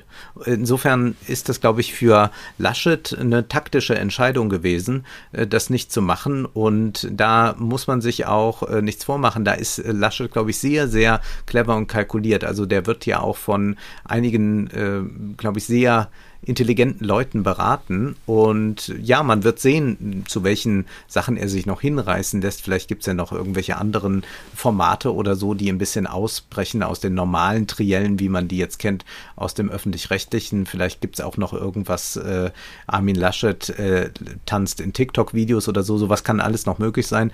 Aber hier hätte Laschet wahrscheinlich eher verloren und dann sagt er sich dann lieber nicht dabei sein. Ja, und äh, ich meine, du hast ja damit genau die richtige Frage aufgeworfen, was verspricht man sich von so einem Auftritt und äh, schadet man sich nicht eigentlich fast eher noch? Warum sollte man das überhaupt machen? Also Armin Laschet hat ja nicht das Problem, dass er zu wenig Mikros vor die Nase gehalten bekommt. Also der bekommt ja so oder so genug Aufmerksamkeit. Der wird auch bei äh, jüngeren Zuschauern sicherlich Kanäle finden, wo er irgendwie andocken kann, die vielleicht nicht ganz so kritisch sind. Sophia Tomalla. Zum Beispiel Sophia Tomala. Also, ja. äh, aber Spaß beiseite. Also wir haben das, glaube ich, auch so ein bisschen erleben können äh, nach der Publikation unseres Buches. Wir hatten da eine Anfrage einer überregionalen Wochenzeitung, ob wir denn auch mal mit so einer Influencerin sprechen würden. Dann war es so, äh, dann hat diese Influencerin uns bald danach in ihrer Story markiert und gesagt, hier, ich lese gerade dieses Buch äh, und da soll bald dann eine Diskussion zu stattfinden, die dann dort in der Zeitung erscheint. Und nach dieser Story kam dann nie wieder was. Ich glaube, das ist jetzt auch wieder drei Monate her mittlerweile oder zwei. Ähm, und ich glaube auch nicht, dass da was kommen wird. Und ich glaube, die wird sich natürlich auch genau diese Frage gestellt haben. Was habe ich zu gewinnen von diesem Gespräch mit diesen beiden Kritikern? Überhaupt nichts. Das Influencer-Publikum liest nicht diese Zeitung. Da wird auch niemand Neues groß dazustoßen zu diesem Publikum, weil sich mhm. bei dieser Zeitung wiederum kaum jemand für Influencer interessiert. Warum sollte man sich dann aufmachen und sich da einer Kritik stellen, die eher unbequem ist, wenn man doch sonst ohnehin schon wahnsinnig viel Aufmerksamkeit hat? Und das ist natürlich was, was sich Armin Laschet äh, ganz genauso als Frage stellen kann und was ich jetzt ohne es gut zu heißen, aber aus seiner machttheoretischen Perspektive wahnsinnig gut nachvollziehen kann. Mhm. Jetzt haben wir schon ein bisschen über die Medien geschimpft, aber meinen damit natürlich nie alle, sondern es gibt ja auch Sachen, die wir sehr gerne konsumieren, rezipieren. Und da gab es eine Frage, welche Publikationen lest ihr noch so, also Zeitungen, Monatszeitschriften, um das bei mir einmal aufzuzählen, was ich abonniert habe, ist einmal Oxy, ähm, Jacobin, äh, Le Monde Diplomatique, also die deutsche Ausgabe, Proklar, die Blätter für deutsche und internationale Politik. Ich glaube, das waren die Monatszeitschriften und, äh, und Blätter, die ich abonniert habe. Und dann äh, lese ich noch äh, regelmäßig äh, Handelsblatt, äh, Börsenzeitung, Wirtschaftswoche, Manager-Magazin. Aber das kaufe ich dann immer sehr gerne am Bahnhof. Ich liebe das, äh, dorthin zu gehen, dann durch diese Zeitschriftenregale zu stöbern und dann einen großen Packen Papier mit nach Hause zu tragen. Das finde ich sehr schön. Also das ist, was ich vor allem äh, wahrnehmen und dann natürlich sehr viel online. Ja, ich meine, ich habe auch noch Abos, die dazu kämen zu so Sachen wie Jacobin oder so. Ich habe äh, das Argument habe ich abonniert. Ist jetzt eine Zeitschrift für Philosophie und Sozialwissenschaften. Ich habe dann noch, äh, also ich meine, Jacobin und so klar, äh, äh, kritische Justiz habe ich noch abonniert. Aber ich muss auch gestehen, dass ich jetzt gerade, ähm, ich habe auch der rechte Rand abonniert, also eine Zeitschrift über Rechtsextremismus. Aber ich habe auch in letzter Zeit einige Abos dann wieder doch äh, gekündigt, nicht weil ich die Zeitschriften nicht schätzen würde, sondern einfach, weil ich gemerkt habe, dass es zu viele sind äh, oder auch Mittelweg 36, also vom Hamburger Institut für Sozialforschung, die Zeitschrift, und dass ich dann irgendwann gemerkt habe, ich komme da eh überhaupt nicht mehr hinterher und äh, es ist dann eher so, dass es jetzt gerade die Bücherregale füllt, aber man es gar nicht schafft, das alles zu lesen. Und an Zeitungen würde ich sagen, äh, lohnt es sich eben tatsächlich, sich einfach immer wieder regelmäßig unterschiedlichste Zeitungen zu holen. Ich meine, du hast ja schon äh, Manager-Magazin angesprochen äh, oder was weiß ich, eine Wirtschaftswoche zu kaufen, lohnt sich sicherlich auch immer wieder. Handelsblatt, äh, F, aber auch FAZ oder NZZ lesen wir manchmal. Also man mhm. bekommt ja bei den NZZ-Redakteuren, die jetzt äh, in Deutschland tätig sind und die vor allem auch auf Twitter sehr laut sind, bekommt man ja oftmals den Eindruck, das sei das allerletzte Schmuddelblatt. Ähm, das ist es ja aber in Wahrheit äh, in dieser Form nicht. Und auch dort gibt es immer wieder sicherlich Sinnvolles, äh, Interessantes zu lesen, dass man da auch mal über den Tellerrand hinausschaut. Und äh, das rezipieren wir, würde ich sagen, auch äh, mitunter. Also es sind jetzt nicht nur linke Zeitungen wie äh, ND, Junge Welt oder Freitag, die wir lesen, ja. sondern wir lesen auch die bürgerlichen Blätter. Selbstverständlich. Das macht auch äh, zum Teil großen Spaß. Was ich mir ein bisschen schenke, dann sind so manche Kommentare dann in bürgerlichen Zeitungen Natürlich. oder auch in Wirtschaftszeitungen, dass ich das jetzt nicht nochmal erklärt bekommen muss, äh, warum äh, die Löhne auf keinen Fall steigen dürfen, dass mir das nochmal jemand auf 100 Zeilen erklärt. Sowas lese ich dann nicht, weil die Argumente kenne ich ja alle schon und ja. weiß ja auch, dass sie falsch sind. Aber interessant sind dann die großen Interviews mit äh, CEOs. Da sind die Portfolio-Manager, die sagen, wie sie sich neu auf aufstellen und da sind einfach auch ganz viele Meldungen, äh, die hochinteressant sind, wie sich da gerade an den Finanzmärkten was verändert.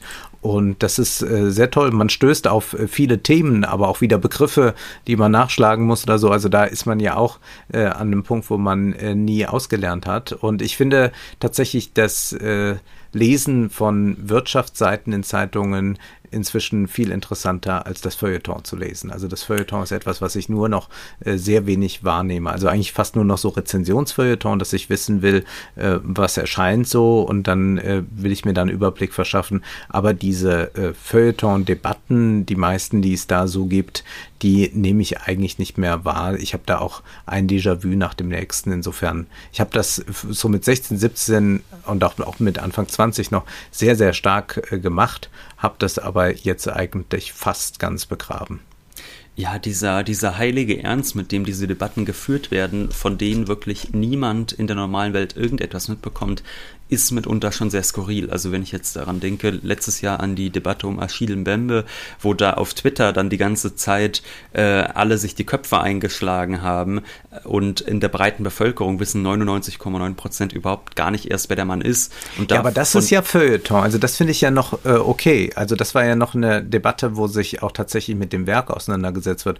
Aber oft ist ja jetzt Feuilleton einfach so, ich äh, fühle noch mal so diese Stimmung nach, wie ist das eigentlich Ostdeutschland, Westdeutschland oder so. Und, und da muss ich nicht noch mal eine Seite zu lesen, was dann irgendein äh, Feuilletonist, der noch das schöne 90er Jahre Gehalt bekommt, sich dazu ausdenkt oder äh, das äh, Tausendste, wie jetzt irgendwie Hollywood mal neu werden muss. Wir brauchen wir brauchen mehr äh, Inklusivität, Diskursivität, äh, Diversity, was auch immer. Also diese Artikel, die hängen mir alle zum Hals raus. Das äh, nehme ich einfach nicht mehr wahr. Es kam auch hier irgendwo eine Frage, ähm, ob das für uns noch ein Thema ist, Ostdeutschland, äh, Westdeutschland. Und da würde ich sagen, nein. Also für mich ist das gar kein Paradigma, in dem ich denke. Es ist mir nur aufgefallen, dass das in den letzten paar Jahren, so fünf, sechs Jahren, ist das nochmal so stark gemacht worden und interessanterweise von Leuten dann auch, äh, die in den 80er Jahren äh, äh, geboren sind oder in den 90er Jahren zum Teil geboren sind, also die das gar nicht erlebt haben können, also eigentlich mehr so ein, aus so einem Phantomschmerz heraus. Und für mich ist das überhaupt keine Frage. Also das, äh, ich kann das ich glaube, das ist aber auch ein sehr westdeutsches Phänomen. Also es ist ja bei mir genauso. Ich meine, ich bin ja auch jetzt wirklich ja. recht spät geboren. Ich meine, ich bin 98 geboren. Aber ich glaube, das ist halt echt noch so ein westdeutsches Phänomen. Also so meine äh, ostdeutschen äh, Kommilitonen hier, die ich habe, äh, die sehen das dann schon wieder ganz anders. Also für die ist es tatsächlich ein relativ großes Thema, weil die eben in der Familie, der auch sehr, sehr stark, äh, mhm. doch noch äh, viel mit konfrontiert sind. Und ich glaube, das ist dann eher deshalb so, dass äh, du oder ich dann irgendwie sagen, ja, was was, was sollen wir uns damit beschäftigen? Aber ich glaube, dass es für viele Ostdeutsche eh, eher noch ein sehr, sehr großes Thema ist. Also ich glaube, das ist dann eher dadurch bedingt. Aber ich muss auch sagen, ähm, das, äh, was mich, glaube ich, daran stört an den Ost-West-Debatten, ist halt, dass es gefühlt immer dieselben Fragen sind, die halt alle fünf Jahre neu aufgewärmt werden. Nämlich, wenn sich dann der Mauerfall zum 25., 30. oder 35. Mal jährt, dann ist es halt jedes Mal so, dass immer wieder die Bestandsaufnahme gemacht wird, immer wieder dieselben Fragen gestellt werden und immer wieder äh, dieselben Skandilchen nochmal hochkochen, Treuhand dir, hier äh, D-Mark da und so. Das heißt, da kommt man halt auch nie äh, darüber hinweg, leider. Ja.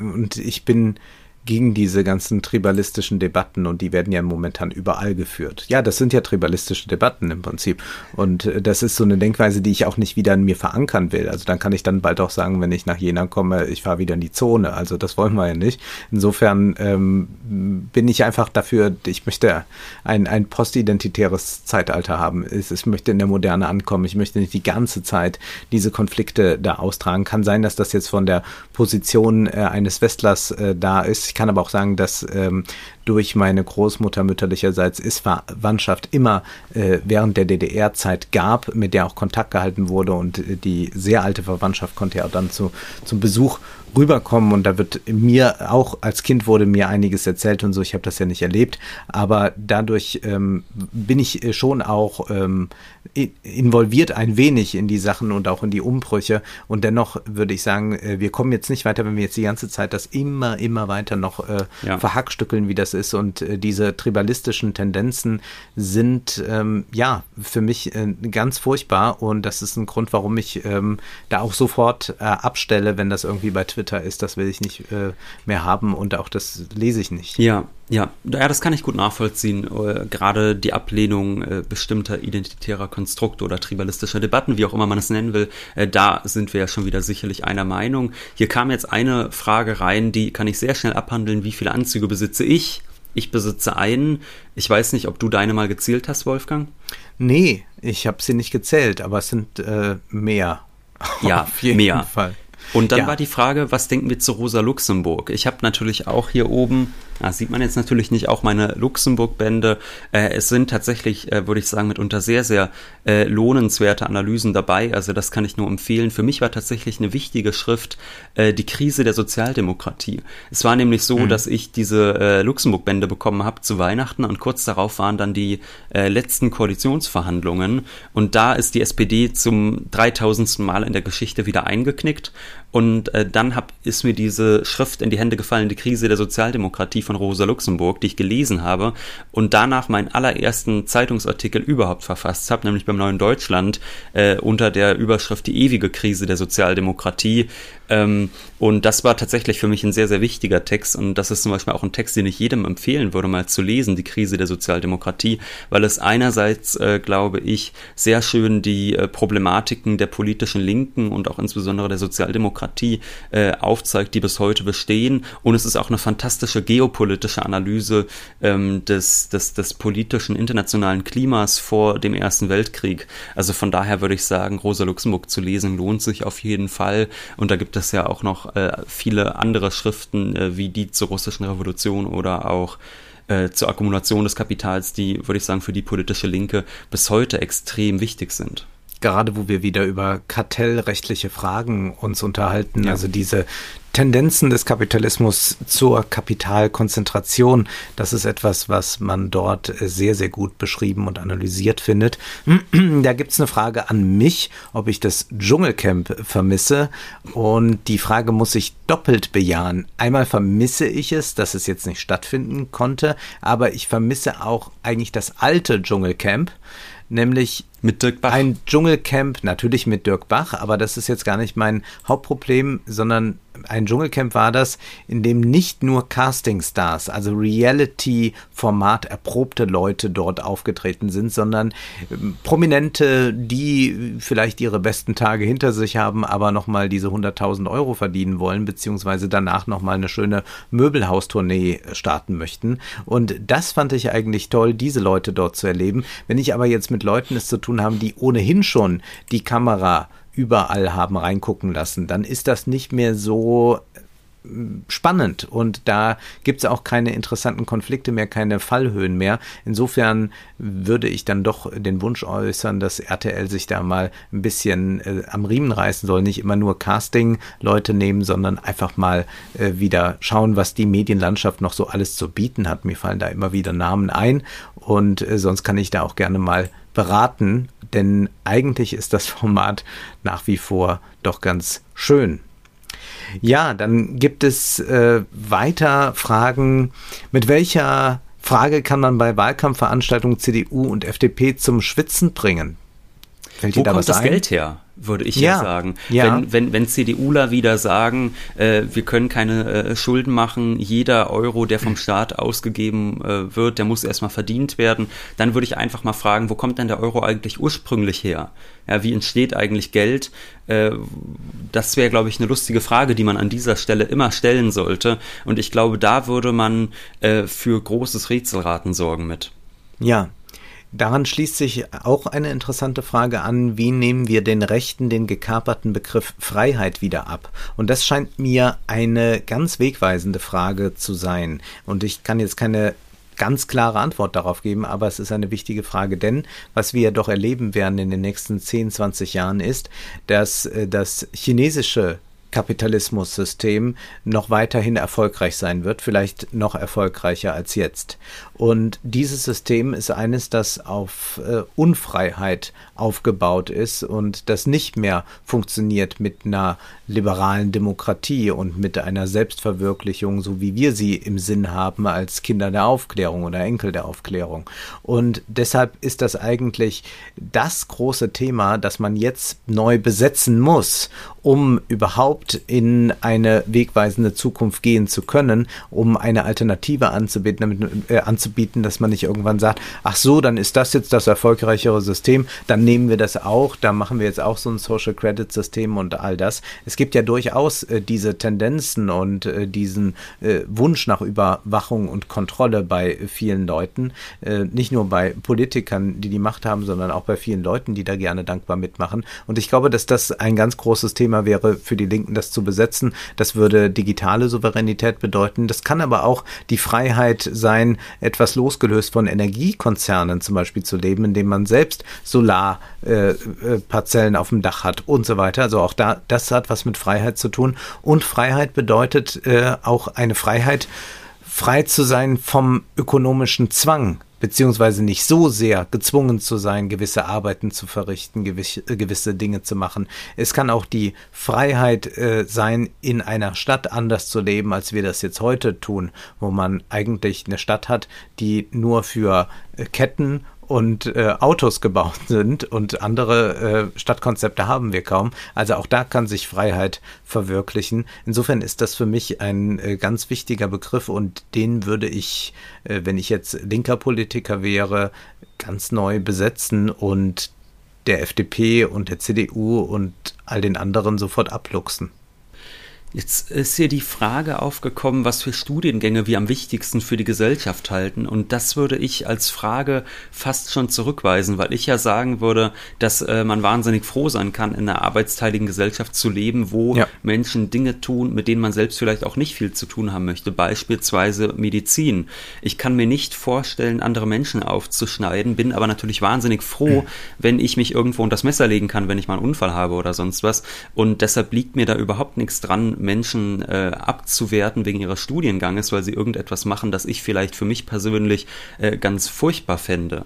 Äh, was ich da vielleicht aber noch zu sagen würde, ist, dass ich nach jetzt äh, fast zwei Jahren, äh, in denen ich vor allem VWL-Module gemacht habe in meinem äh, wirtschaftswissenschaftlichen Studium, dass ich da doch sagen muss, dass diese Arroganz gegenüber BWLern mich sehr, sehr nervt. Weil ich äh, mich nach diesen zwei Jahren jetzt äh, immer mehr frage, wozu braucht eigentlich irgendjemand studierte Volkswirte? Also bei dem, was ich dort lerne, äh, bis hin, bisher bin ich durch alle Prüfungen prima durchgekommen und habe fast keine angehört. Also da merkt man ja schon, dass es mit den Inhalten nicht so weit her ist. Und ich frage mich wirklich ganz ernsthaft, zu was einen das qualifizieren soll. Also ich frage mich jetzt wirklich, also auf dem freien Markt in Anführungszeichen, warum sollte da irgendjemand sagen, ich stelle mir mal einen VWLer ein? Also mir fällt bislang keine gute Antwort ein. Ich finde die, deshalb diese Arroganz gegenüber BWLern wahnsinnig nervig, weil ich ehrlich sagen muss, äh, jemand, der zum Beispiel äh, Steuern und Wirtschaftsprüfung und Rechnungswesen gelernt hat, glaube ich, hat deutlich Sinnvolleres gelernt als das, was an sehr, sehr vielen deutschen VWL-Fakultäten leider Gottes gelehrt wird. Und deshalb bin ich da äh, mittlerweile sehr empfindlich, obwohl ich selbst kein BWL-Student bin, äh, bei diesem Thema BWL-Shelter. Hier gibt es jetzt eine Frage. Ich hatte gehofft, dass es nicht aufkommt, aber ich will sie doch kurz beantworten zum Thema, was haltet ihr von No-Covid, Zero-Covid und ob wir mit der Corona-Politik zufrieden sind? Nein, wir sind nicht mit der zufrieden, weil sie äh, sehr viele arme Leute ärmer gemacht hat. Äh, sie hat äh, sehr viele Leute in noch günstigere Positionen gehoben, die ohnehin schon sehr reich waren. Und äh, diese Politik ging an den jungen Leuten extrem vorbei. Man hatte dann äh, dieses äh, Impfdesaster verantwortlich dafür sind vor allem Merkel und Spahn. Also da sind jetzt ganz viele Punkte, die ich nennen könnte, die äh, mich sagen lassen, nee, ich bin überhaupt nicht zufrieden damit und sehe auch das als ein großes Versäumnis, dass man da nicht äh, von der Opposition mehr gefordert hat. Äh, die, die Grünen waren ja fast gar nicht in der Opposition, sind es ja bis jetzt eigentlich noch nicht. Äh, ganz verrückt, äh, dass man da sich nicht zu Corona anders positioniert hat, nämlich sozialer. Ähm, ich halte aber allerdings auch nichts von No-Covid und äh, Zero-Covid, wenngleich ich weiß, dass es da einen Unterschied gibt, äh, denn natürlich mussten wir äh, Lockdowns machen und wir mussten die Zahlen wieder drosseln und da ist man zum Teil auch mal zu spät auf die Bremse gestiegen und diese Gefahr besteht ja immer mal wieder. Nur äh, glaube ich, dass äh, diese Zero-Covid-Strategie ja nicht aufgegangen ist, wie sich ja gerade in Australien und auch in anderen Ländern zeigt, die das erstmal sehr viel leichter machen können, weil sie Inseln sind und das nun mit einem Land mit so vielen Außen, äh, mit so vielen Nachbarländern wie Deutschland man nicht möglich ist. Dann wurde immer gesagt, ja, wir wollen das ja europaweit. Also jetzt wollen wir mal die Kirche im Dorf lassen. Das würde ich mal gerne sehen, wie europaweit da ein Kompromiss gefunden wird. Die schaffen das ja nicht mal einheitliche EM-Regelungen zu machen. Also das ist ja, das kann man direkt äh, zu den äh, Träumen von Ulrike Gero stellen, dass man da irgendwie auf der europäischen Ebene das macht. Also Deutschland müsste sich abschotten, das ist wirtschaftlich äh, nicht möglich und auch nicht sinnvoll und äh, man will auch nicht in einem Land leben, wo jetzt die Außengrenzen bewacht sind, also das würde nicht funktionieren. Aber ein Blick nach Australien zeigt, ja, die haben dann da äh, mal irgendwann fast null Fälle gehabt, nur irgendwann kommt das Virus wieder rein durch eine Reise oder so und dann haben sie es wieder. Und das Problem ist, die Leute haben da kaum Impfbereitschaft und äh, die Impfungen gehen so zäh voran, dass die jetzt ein großes Problem haben, dass Corona natürlich jetzt jahrelang auf, ausbrechen kann, denn es verschwindet ja nicht. Also selbst wenn wir bei Null sind, muss das ja nur wieder von einem Event, von einem Superspreader-Event losgehen und, und schon geht das wieder äh, von vorne los. Das heißt, die einzige Rettung sind die Impfungen und diese Impfungen mhm. finden statt. Dass jetzt manche da aus Faulheit sich nicht zum zweiten Mal impfen lassen oder weil sie sagen, ach, ich wollte aber jetzt schon mal in den Urlaub fahren, das regt mich wirklich auf. Ich habe nie geglaubt, dass man da so hartgesottene Impfgegner bekommen kann. Das ist halt dann einfach so, das muss man dann aushalten vielleicht oder äh, man muss über andere Restriktionen nachdenken, aber ich finde auf jeden Fall, dass das äh, schon heftig ist, dass da Leute einfach zu faul sind, zur Impfung zu gehen. Aber die Impfungen sind äh, die Rettung. Äh, das sieht man im Übrigen auch, äh, selbst da, wo Zahlen dann extrem nach oben gehen äh, mit der Delta-Variante in Großbritannien, gibt es nur noch ganz wenige, die ähm, schwerst krank werden. Also da merkt man auch, dass diese Impfungen sehr helfen und das ist ähm, ja, das ist sehr tragisch. Und Impfen ist natürlich das Zauberwort. Äh, das hatte äh, Stefan Schulz irgendwann mal auf äh, Twitter geschrieben und ich war ihm da sehr dankbar für. Das war eben das, was, glaube ich, bei diesen No-Covid, Zero-Covid-Projekten immer das große Problem war, dass man natürlich die Zahlen auf Null runterbringen kann, aber man weiß, dass sie irgendwann doch dass es immer wieder ausbrechen wird, ja. außer die Leute sind durchgeimpft. Und was ich da ein bisschen vermisst habe in der Kommunikation, ist dann tatsächlich zu sagen, wir werden das erst schaffen. Also Corona kann man über überhaupt nur überwinden durch die Impfungen und alles, was man davor schafft mit, wir bringen die Zahlen runter, ist immer nur momentan leider. Also zu denken, dass man für immer einfach Corona los wird, das halte ich halt auch für unrealistisch. Und da hätte man meiner Meinung nach klüger kommunizieren müssen, weil man ja mitunter trotzdem sehr sinnvolle Vorschläge gemacht hat. Dass man eben gesagt hat, vielleicht sollte man nicht nur auf Homeoffice-Plätze schauen, sondern beispielsweise auch auf Fleischfabriken. Das waren ja sehr sinnvolle Interventionen, die da kamen und die in der äh, bei der linken äh, Kritik der Corona-Maßnahmen kamen. Und äh, das ist dann nicht umgesetzt worden. Und da hätte man, glaube ich, vieles doch sehr viel klüger kommunizieren können. Wo ich glaube, ich immer ein bisschen äh, genervt war, war dann da, dass, also ich hatte so ein bisschen den Eindruck, dass viele Linke glauben, sie müssen, weil die rechten Verschwörungstheoretiker am Rad drehen, äh, alles, was die Regierungsmach, äh, Regierung macht, toll finden mhm. und auch auf Twitter dann immer sagen, wir hatten keinen richtigen Lockdown und äh, es sind doch gar keine Einschränkungen. Und da muss ich sagen, ich habe über ein knappes Jahr fast niemanden hier in die Wohnung gelassen. Es waren sehr starke Einschränkungen. Es war definitiv unangenehm und ich habe das gemacht und für sinnvoll befunden und mich an alles brav gehalten. Und ich glaube, dass die, die sagen, ach, war ja gar nicht so schlimm das letzte Jahr, dass die entweder einen wirklich sehr einsames Leben vielleicht sonst haben oder sich an nichts gehalten haben. Das kann natürlich auch sein, das weiß ich nicht. Aber ich habe mich quasi an alles gehalten und ich fand es nervig und ich finde, wir sollten da schon auch äh, darüber sprechen, dass das gewisse soziale Folgeschäden auch natürlich äh, hinterlässt, wenn Menschen ein, anderthalb Jahre lang ihre sozialen Kontakte wahnsinnig runterfahren. Und auch das hätte man viel äh, offener tun müssen, dass man vielleicht in Talkshows nicht immer nur über Inzidenzen spricht, sondern auch darüber, dass man vielleicht äh, seit einem Jahr nicht mehr mehr ein nettes Abendessen mit fünf Freunden hatte oder so. Ja, und wir haben ja jetzt schon so ein paar Studien darüber, welche Auswirkungen das hat. Thema Einsamkeit, Thema, ähm, wie sind auch äh, Depressionen äh, ganz, ganz äh, stark ausgebrochen, häusliche Gewalt, all das. Aber das bekommen natürlich äh, die Leute, die da so Radikalforderungen auf Twitter stellen, äh, nicht mit, äh, weil man ja doch abends im Fernsehstudio dann immer auf Leute trifft. Ja, da ist man ja nie so ganz allein in dieser Position. Insofern, ja, sehr ärgerlich, auch ärgerlich, wie das ein bisschen mit den Impfungen gelaufen ist, dass man ähm, auch zum einen schon wusste, man braucht äh, für diese Herdenimmunität äh, 80 Prozent Schutz oder jetzt sind sogar 85 Prozent Schutz und hat dann aber nicht mal rein Wein eingegossen frühzeitig und gesagt, gut, wir brauchen mindestens diese Kreuzimpfung schnell, also Astra äh, Vektorimpfstoff plus äh, RNA-Impfstoff, dass man das immer noch so, nee, ist alles super und so. Das, das kann man auch einfach mal ehrlicher kommunizieren und das ist dann auch äh, von unseren Experten Helden, äh, die äh, mit Shows überhäuft verknüpft werden und Büchern und so weiter nicht geschehen. Insofern alles äh, ziemlich ärgerlich und ich würde sagen, wir gehen zu einem schönen Thema nochmal zurück. Was hätten wir denn da. Ich habe eine Frage sehr häufig doch jetzt irgendwie im Chat gelesen. Es war die Frage nach dem Realsozialismus. Das ist jetzt vielleicht nicht ein Thema, wo man sagt, ach, was für ein schönes Thema. Aber ich glaube, dass man, äh, könnte man vielleicht kurz darauf antworten, dass man doch unserem Podcast anmerkt, dass wir da eine sehr kritische, Auseinander also eine kritische mhm. Auseinandersetzung doch äh, vornehmen möchten. Also, dass wir äh, natürlich äh, darüber sprechen, äh, beispielsweise über Unfreiheiten in China. Das tun wir. Wir haben auch über Chile gesprochen und haben gesagt, dass es an diesem chilenischen Modell sehr viel zu loben gab und dass auch dort trotzdem ein gewisses instrumentelles äh, Verhält, äh, Verständnis von Gesellschaft trotzdem leider vorgeherrscht hat.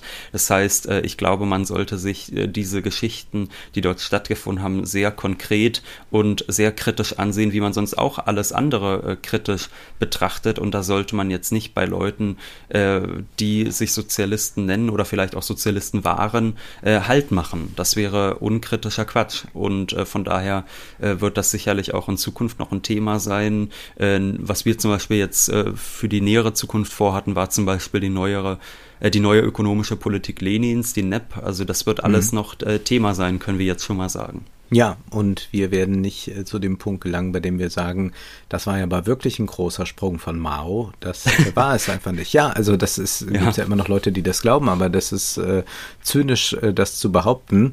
Hier gibt es eine sehr schöne Frage, die ist noch äh, offen geblieben bislang in welchen Bereichen unseres Lebens wir konservativ sind und äh, wann ist es gut, ein Konservativer zu sein. Und ich kann das jetzt auf äh, zwei Punkte mal bei mir beschränken. Ich würde sagen, das ist die Trennung zwischen der öffentlichen und der privaten Sphäre, dass ich nicht sage, wir vermischen das mal alles und das ist doch toll, wenn wir da äh, uns in der Öffentlichkeit genauso verhalten wie im Wohnzimmer. Äh, das ist äh, generell jetzt äh, so, so ein Ding, das erlebt man, wenn man Bahn fährt oder wenn man überhaupt auf Straßen draußen spazieren gehen. Also da bin ich sehr konservativ und das heißt auch im öffentlichen Raum äh, spielt man auch quasi eine öffentliche Rolle, wie das Ir Irving Goffman sagen würde. Und äh, dazu gehört dann zweitens auch, ähm, weil es auch ein Zivilisationsfortschritt ist, eine gewisse Affektkontrolle. Äh, das heißt, man äh, geht jetzt nicht die ganze Zeit mit seinen tausend Emotionen, die man so mit sich rumschleppt, hausieren. Äh, es sei denn, man muss jetzt so ein Original Spotify Podcast oder eine Netflix-Serie bewerben. Dann kann man natürlich sagen, und mir geht, ging es so schlecht, das erzähle ich Ihnen jetzt mal und schreibe noch fünf Bücher darüber. Ansonsten kann man sich auch mal ein bisschen zusammenreißen. Äh, ich bin äh, sehr gegen diese, diese extreme Emotionalisierung und so und würde noch vielleicht als dritten Punkt hinzufügen, ähm, ich bin ein Verfechter des äh, Kanons. Äh, nicht, dass ich ja. den Kanon nicht öffnen würde auch und dass wir auch Dinge übersehen haben oder dass da Dinge fälschlicherweise drin sind, bei denen man sagen muss, nee, ist eigentlich gar nicht gut, ist Unsinn. Also ich würde sagen, dass wir dann irgendwann auch mal dazu übergehen werden, dass wir äh, Günter Krass aus dem Kanon so weitgehend rausschmeißen oder so. Also ich glaube, das ist aus, aus Versehen da, da reingeraten. Äh, oder naja, wir wollen jetzt nicht die ganze Liste durchgehen, was so alles äh, vielleicht auch mal äh, historisch fehl eingeschätzt wurde. Aber dennoch würde ich sagen, dass die Hochkultur etwas ist, äh, wo ich äh, festhalte und wo ich mir auch nicht jetzt äh, vom Feuilleton einreden lasse, Hochkultur findet heute bei TikTok statt und ist doch alles gleich. Also das war ja eigentlich das Interessanteste, glaube ich, dass viele Leute sich über unser Buch aufgeregt haben. Nicht, weil es links war in dem Sinne, sondern weil es links war und äh, ein konservatives Kulturverständnis hatte, bezogen dann auch nochmal äh, rückbezogen auf die Frankfurter Schule. Und das können wir ja bei Adorno und so weiter äh, dann äh, wunderbar sehen. Und bei uns ist das auch sehr wichtig und dass man uns das dann als arrogant und dünkelhaft und sonst was äh, vorgeworfen hat, das hat mich natürlich und dich, glaube ich, auch amüsiert, äh, weil das dann doch in der Regel Leute sind, die einen Kulturbegriff haben, wo ich sage, oh Gott, in welchen ästhetisch grauslichen Zeiten würden wir leben, wenn die sich durchsetzen. Ja, das Thema Kultur wäre sicherlich auch das Erste, was mir tatsächlich beim Thema Konservatismus in meinem Leben einfällt. Also ich glaube auch, dass äh, diese starke Relativierung, die man doch mitunter erleben kann, äh, wo man sagt, alles, was, äh, was produziert wird, ist ja Kultur und ist als gleich gut zu bewerten, da äh, ja, glaube ich, das haben wir jetzt klar gemacht, das sehen wir beide ähm, sehr, sehr kritisch. Äh, und gerade bei den Influencern kann man dann eben noch sehen, äh, weil du das als Thema angesprochen hast, dass es eben äh, ohnehin interessant ist, dass es ja vor unserem Buch da keine Analyse gab, also die ja. jetzt so, so umfassend war und auch international eigentlich nichts, was ja schon verrückt genug ist. Also ja, gerade Ole, wir werden international. Ja. Wir das werden wissen vielleicht manche nicht. Wir werden ins, ins Koreanische ja. übersetzt und ins Spanische. Ja, da, da, da freuen wir uns natürlich auch sehr drauf und wir hoffen dann, dass es vielleicht da auch international noch ein bisschen mehr Debatte gibt. Aber es ist schon sehr interessant. Also es gab international eigentlich nichts so richtig zu dem Thema, gerade in der Soziologie, was sicherlich viel auch mit dem akademischen Betrieb zu tun hat, der sich immer gerne um sich selbst dreht, aber dann nicht mehr merkt, was in der Realität passiert und dass das, was halt Millionen Menschen sehen, äh, nicht, also was Millionen Menschen bewegt, sind halt nicht Achille im Bembe-Debatten, sondern das sind dann irgendwie ähm, YouTuber, die sich in Badewannen voller Nutella legen, leider. Das ist äh, leider so. Und äh, von daher glaube ich, dass man das schön merken konnte, die Soziologie ist da völlig eingeschlafen bei dem Thema. Die einzigen, die noch was zum Thema Social Media machen, das habe ich Gefühl, sind eher so Medienwissenschaftler. Mhm. Und die machen das dann aber häufig in so einer völlig unkritischen Art und Weise. Also gibt es schon Publikationen irgendwie zur Ästhetik des Netzes oder so. Und das sind dann meistens äh, so Bücher, die einfach nur beschreiben, was sich jeder eigentlich selbst auch auf Instagram ansehen kann und wo niemand ein Buch zu braucht und dann am Ende nochmal sagen, was für eine tolle Demokratisierung das ist. Und da würden wir dann eben aufgrund unseres Konsur äh, Kulturkonservatismus, und da sind wir wieder bei der ursprünglichen Frage, sagen, nein, das ist nicht toll. Es ist größtenteils richtig scheiße, was da stattfindet. Es ist auch nicht demokratisch, weil wir einfach sehen, dass die Macht bei den Plattformen liegt und auch beim Großkapital. Also ich meine, wir sehen jetzt ja auch schon, dass die Influencer mittlerweile fast schon kartellartig äh, äh, organisiert sind in irgendwelchen Agenturen oder so. Es geht ja so ja. weit, dass teilweise, wir haben das äh, Beispiel in dem Buch von den TikTok-Houses, von den Hype vom Hype House zum Beispiel, dass da einfach gesagt wird, wir kaufen uns jetzt ein paar angehende Influencer, packen die in eine fette Villa und die produzieren wie Legehennen äh, TikTok-Videos jeden Tag zehn Stück. So, das ist einfach das, womit wir es zu tun haben und nicht mit einer Demokratisierung. Und wenn man dann immer so total kulturrelativistisch sagt, nee, das ist ist alles ganz, ganz toll, demokratisch und schön und da ist der ästhetische, kulturelle, intellektuelle Fortschritt zu verbuchen. Da würden wir halt sagen, nein, nein, nein, da lesen wir doch lieber einen schönen Emil Solar-Roman. Aber ja, Wolfgang, beziehungsweise ja. ich will das gar nicht so ja. nur damit ausspielen. Also man kann natürlich nicht auf Instagram gehen und sagen, ach, hier ist gar nicht Thomas Mann. Aber man kann ja mal einfach sagen, äh, es gibt ja vorher auch schon Unterhaltung. Also es gibt Ernst Lubitsch-Komödien, Billy Wilder-Komödien, was auch immer. Und wenn wir mal diese Unterhaltungskultur aus Hollywood, die große Unterhaltungskultur, vergleichen mit der Unterhaltungskultur, die dann äh, bei Instagram von diesen Influencern geboten wird. Im Übrigen jetzt nicht alle Contente, die stattfinden auf den sozialen Medien, sondern wirklich diese Influencer-Contente, dann kann man doch äh, ganz klar sagen, nein, das fällt alles ab und das macht es sehr schlecht und sehr dumm und verbreitet sich aber im großen Maßstab, du hast es schon angesprochen, es äh, wird natürlich alles dafür getan, damit äh, die Reichweite aufbauen und damit die Aufmerksamkeit auf sie konzentriert wird, was ja auch funktioniert, wenn man dann sieht, dass äh, selbst diese Influencer inzwischen in äh, Kultursendungen zu Gast sind und äh, dort dann umgarnt werden und man überhaupt da nicht mehr kritisch hinterfragt, womit die so ihr Geld verdienen. Das ist ja. eine so ärgerliche Angelegenheit, dass man da auch ganz klar sagen muss, es können sich auch Dinge verschlechtern. Also ich verstehe diese ähm, linksliberale Ideologie nicht, zu sagen, ja, das ist ja Kulturpessimismus Pessimismus. Also wir sind uns einig, es kann ein Rechtsruck drohen. Äh, Länder werden undemokratischer. Also Verhältnisse können sich verschlechtern. Warum soll das in der Kultur nie möglich sein? Als sei das da immer toller, pluraler, bunter, diverser, was auch immer. Nein, auch da gibt es ganz schreckliche Entwicklungen und die Influencer sind eine sehr dominante Entwicklung und da muss man auch mal sagen, feste drauf. Feste drauf und natürlich abschalten. Wir haben hier gleich noch eine relativ verwandte Frage, nämlich unser Kommentar zu den größten Streamern in Deutschland. Also ich glaube, was ganz interessant das ist, ich meine, wir wollen die jetzt glaube ich nicht alle durchgehen. Das ist ja, es ist ja wirklich schrecklich, was man dort oft zu sehen bekommt. Äh, ein Moment, den ich sehr interessant fand, aber war, ähm, der, wo dann äh, Monte vor seinem Rechner saß, Montana Black, und nach den Grünen gefragt wurde und dann in eine Tirade ausbrach. Ich meine, wir beiden sind ja nun auch wahrlich äh, keine riesigen Fans äh, der Grünen. Wir sehen da ja auch sehr viel kritisch. Erinnert sei an die Agenda 2010, die immer der SPD zugeschrieben wird, aber bei der, der bei der die Grünen ja auch äh, durchaus ihre Finger mit im Spiel hatten, muss man sagen. Äh, von daher haben wir da auch Kritik. Aber Montana Black brach dann sofort aus und sagte, nein, wenn die Grünen gewählt werden, dann wandert er aus, er zahlt jetzt schon so viel Steuern und so. Das war die Aussage dort. Und da konnte man natürlich sehen, wie diese Influencer politisch ticken.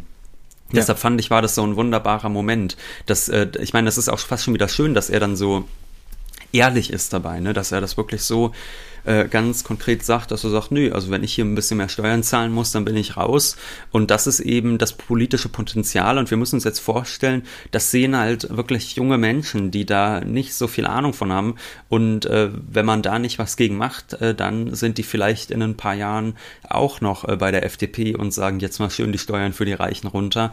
Von daher äh, sollte unser Kampf natürlich den Influencern und Streamern äh, gelten. Ja, ich glaube auch, dass das eigentlich so äh, die besten Influencer für diese Politik sind. Also die müssen das gar nicht sagen. Also sie ja. müssen gar nicht sagen, wählt die FDP. Aber wenn man einfach dort Leute hat, die die ganze Zeit nur sagen, wie toll das ist, Aktien zu besitzen und probiert das doch auch mal. Und äh, in Berlin explodieren die Mietpreise. Man sagt, investiert doch mal in Wohneigentum und so Sachen. Äh, dann ist das eigentlich die beste Influencer-Strategie. Und dann gibt's die einen, die sich dann noch so ein bisschen Nachhaltigkeit oder so auf die Fahne schmieren. Aber eigentlich geht das alles in so eine Richtung.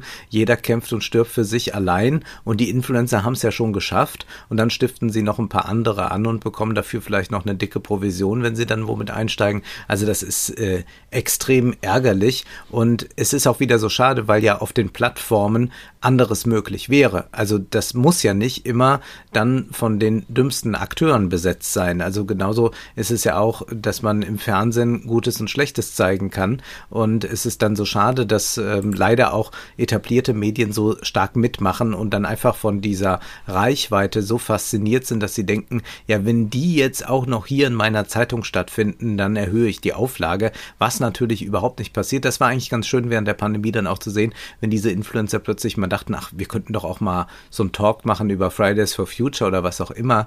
Natürlich sieht das sich niemand von diesen Followern an, weil die wollen einfach auch nur Bikini-Fotos sehen. Dann wird wieder dieser, dieser Brei, wie heißt das? das, was die da anrühren? Porridge. Ja, Porridge wird dann, wird dann da immer gezeigt. Also, und uns fiel ja vor allem auf diese enorme äh, Gleichheit äh, de, des Tages, also diese Gleichförmigkeit. Es sind äh, auch keine eigentlich keine erstrebenswerten Existenzen. Also das ist äh, in meinen Augen somit das langweiligste Leben, was man führen kann und trotzdem erscheint es für so viele begehrenswert. Und ich verstehe auch nicht, weil ich ja wirklich das Unterhaltungskino auch liebe. Ich bin ja jetzt niemand, der sagt nur äh, Autorenfilm, sondern ich liebe das Unterhaltungskino, aber dass man sich mit so wenig zufrieden gibt, dass da Leute wirklich fast gar nichts können und das jeden Tag nochmal ausstellen und dass man das sich täglich ansieht, das verstehe ich nicht. Dann doch lieber Mariah Carey, äh, die kann ja wenigstens singen und äh, das ist doch dann ganz nett. Wir können es naja, kannst du singen? Hier gab es nämlich die Frage, ob wir gut singen können. Du kannst nicht, du singst nicht, ne? Eigentlich. Ich, ich habe dich selten gehört. Ja, ich singe nicht viel. Also ich glaube, dass wenn ich ein bisschen mal meine Stimme trainieren würde, es gar nicht so äh, schlecht wäre. Aber äh, ich singe tatsächlich fast nie. Wahrscheinlich sollte ich mehr musizieren. Macht ja auch Freude. Ich weiß nicht, wie es bei dir ist. Äh, du singst äh, wahrscheinlich im Auto laut Schlager, oder? Im Auto Schlager und Operette. Das ist äh, ja für mich auch, ja, ja, Operette, sehr viel. Ich habe jetzt auch nochmal äh, zugeschlagen, habe mir nochmal zwei neue CDs gekauft, äh, nochmal eine Aufnahme von Gräfin Maritza und eine von der Czardasch-Fürstin. Also ich singe sehr gerne und singe auch, glaube ich, nicht ganz schlecht. Also es hätte jetzt nicht für eine Opernkarriere gereicht, aber äh, ein bisschen singen kann ich schon und es macht äh, großen Spaß. Wir sollen jetzt hier etwas zum Besten geben, aber das machen wir jetzt nicht. Aber äh, ich singe auch hin und wieder gerne äh, so die alten äh, Volkslieder. Die sind ja herrlich so aus dem 18., äh, 19. Jahrhundert. Das ist ganz großartig, ja. Wenn alle Brünnlein fließen, dann muss man, dann muss man trinken, sowas dann, oder äh, in einem kühlen Grunde, äh, da, da, stand, da steht ein Mühlenrad, mein Liebchen ist verschwunden, das dort gewohnet hat. Ja, das sind äh, wunderbare Lieder. Es wird eigentlich auch zu wenig gesungen. Also auch die Eltern müssen, glaube ich, mehr mit den Kindern singen. Ja, äh, jetzt kam noch die Frage nach linken Influencern auf. Naja, erstmal würden wir da, glaube ich, sagen, dass das nach unserer Definition oftmals keine Influencer sind. Das, was gerne oftmals als linke Influencer bezeichnet wird, weil wir sagen würden, dass äh, Influencer sehr streng an das Thema Marketing geknüpft ist. Also der Begriff des Influencers ist ja entstanden aufgrund von Robert B. Cialdinis Marketingratgeber Influence, The Psychology of Persuasion. Das war ja äh, der, der, das wichtige Buch eigentlich, was dazu geführt hat, dass man heutzutage auch von Influencern spricht. Von daher würden wir diejenigen, die gerne als linke Influencer bezeichnet werden, die würden wir nicht als linke Influencer bezeichnen und wir würden auch viele von denen natürlich kritisch sehen. Wir wollen jetzt hier niemanden namentlich nennen, aber wir wurden auch nach der Buchveröffentlichung immer wieder in Interviews auf bestimmte Leute angesprochen und würden dann sagen, das sind oftmals entweder Menschen, die sich wichtige gesellschaftspolitische Themen auf die Fahnen schreiben, äh, wie Ökologie oder Feminismus, um daraus einen Profit zu schlagen, dass man irgendwie sagt, wir verkaufen euch hier äh, ein bisschen nachhaltigeres Produkt, dass man irgendwie sagt, hier ist ein Start-up und das sammelt äh, Obst ein, was äh, nicht ganz so schön aussieht und was sonst in der Tonne landen würde und das könnt ihr jetzt hier mit meinem Rabattcode kaufen. Also auch da muss man sagen, das ist eigentlich äh, auch nur relativ konventionelle Werbung, die dann halt ein bisschen mit so einem gesellschaftspolitischen Touch noch versehen wird. Und dann gibt es natürlich schon linken Aktivismus online. Also das, was ja. wir machen, äh, das lässt sich ja jetzt nicht als Influencing bezeichnen. Also wir ähm, sind jetzt ja nicht irgendwie die ganze Zeit unterwegs und sagen, hier gibt es einen schönen Lippenstift oder so. Äh, aber wir versuchen aufzuklären und davon gibt es natürlich relativ viel online. Äh, auf Instagram sehe ich auch immer wieder tatsächlich recht sehenswerte Sachen. Also ich habe da auch schon teilweise so Insta-Kacheln mit Text gesehen, wo relativ gut und pointiert erklärt wurde, wie das mit Marx und dem Mehrwert ist. Da würde ich sagen, da mhm. spricht überhaupt nichts gegen, das so zu machen. Man muss sich halt nur im Klaren sein, dass es quasi niemand liest. Ne? Also so eine Instagram-Kachel, äh, wo was über Marx und den Mehrwert steht, das wird im Regelfall eh nur von Leuten gelesen, die es ohnehin schon wissen oder die sich ohnehin dem Thema schon angenähert hätten. Und es ist halt sehr, sehr schwierig, tatsächlich die sozialen Medien nutzbar zu machen für progressive Zwecke und vor allem für eine vertiefte Auseinandersetzung mit etwas. Also wir sehen halt, dass immer wieder bei Auseinandersetzungen, egal ob beim Thema Ökologie, da wird gesagt, hier brennt äh, wieder eine Ölplattform oder beim Thema Feminismus, dass man sagt, hier ist irgendeine drittklassige Regionalzeitung mit 300 Lesern, wo irgendeine sexistische Überschrift war. Das heißt, man nimmt immer irgendwelche Symptome, wo man zu Recht sagen kann, das ist schrecklich oder schlimm, aber man geht nie an die Ursachen ran, man wird nie analytisch. Das ist eigentlich das große Problem von Social Media, dass es natürlich äh, nicht im Interesse der Plattformbetreiber ist, dass man dort sich tiefergehend mit etwas auseinandersetzt, sondern dass man vor allem will, dass die Leute dauerhaft swipen, swipen, swipen und sich idiotische, kurze, lustige Videos ansehen. Und deshalb haben linke Inhalte es sehr, sehr schwer auf diesen Plattformen. Äh, und ich meine, wir sind natürlich sehr froh darüber, dass jetzt mit dem Podcast immerhin so zwischen 30 und 40.000 Menschen erreichen. Das ist natürlich in absoluten Zahlen eine Menge, aber wenn ich mir ansehe, was irgendwelche äh, sehr, sehr kruden Crash-Propheten da an Klickzahlen haben, da merkt man doch, äh, dass die Machtverhältnisse leider etwas ungleich verteilt sind. In der Tat. Gibt es einen grünen Kapitalismus?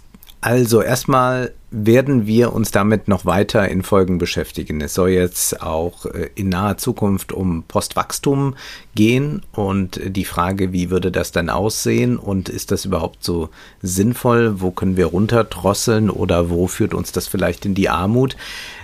Wenn man jetzt sagt, also ein Kapitalismus, äh, dem die Umwelt am Herzen liegt oder so, dann kann man das natürlich einfach äh, wegwischen, denn der Kapitalismus selbst hat nicht ein ökologisches Empfinden. Aber es gibt ja Akteure in ihm, die gewisse Regeln setzen können, beziehungsweise gewisse Wert- und Normsetzungen vollführen können. Und da merken wir jetzt momentan schon so einen gewissen Paradigmenwechsel. Also sehr viele auch in der Finanzindustrie, aber auch äh, bei Unternehmen erkennen, dass man jetzt auf den grüneren oder sagen wir ökologischeren Kurs einschlagen muss. Man muss äh, CO2-Emissionen vermeiden beziehungsweise drosseln und da wird sich auch in den nächsten 10, 20 Jahren sehr viel tun. Ob das ausreicht, weiß ich nicht. Ich bin da eher skeptisch äh, und glaube, dass wir da noch äh, viel Schlimmes erleben werden und dass es ähm, äh, bei vielen Unternehmen dann doch nur Absichtsbekundungen sind und dann werden wir vielleicht doch nicht so viel erleben. Es sei denn, es gibt eine Politik, die ganz klar äh, so reguliert, dass gewisse Dinge einfach nicht mehr erlaubt sind. Und wir haben ganz, ganz viele Verbote und wir brauchen auch da Verbote und man kann natürlich auch mit Anreizen nochmal sehr viel machen, dass es äh, sich gar nicht mehr lohnt, in gewisse Dinge zu investieren und stattdessen sich neu aufstellt, ökologischer aufstellt. Ich würde da nicht von grünem Kapitalismus reden, das ist schon sehr euphemistisch. Aber was ich sagen kann, der Kapitalismus könnte in einen sehr viel ökologischeren transformiert werden. Das ist aber eine Frage von politischem Willen und auch von den Wählern. Also was wollen die? Und momentan erleben wir gerade so eine ganz interessante Situation, dass zum Teil Unternehmen sagen, wir würden gerne, bitte mhm. reguliert uns mal und wir haben dann immer noch so Intuitivpolitiker der Union, die sagen, nee, also hier Regeln, das wollen wir ja alles nicht, wir machen hier freie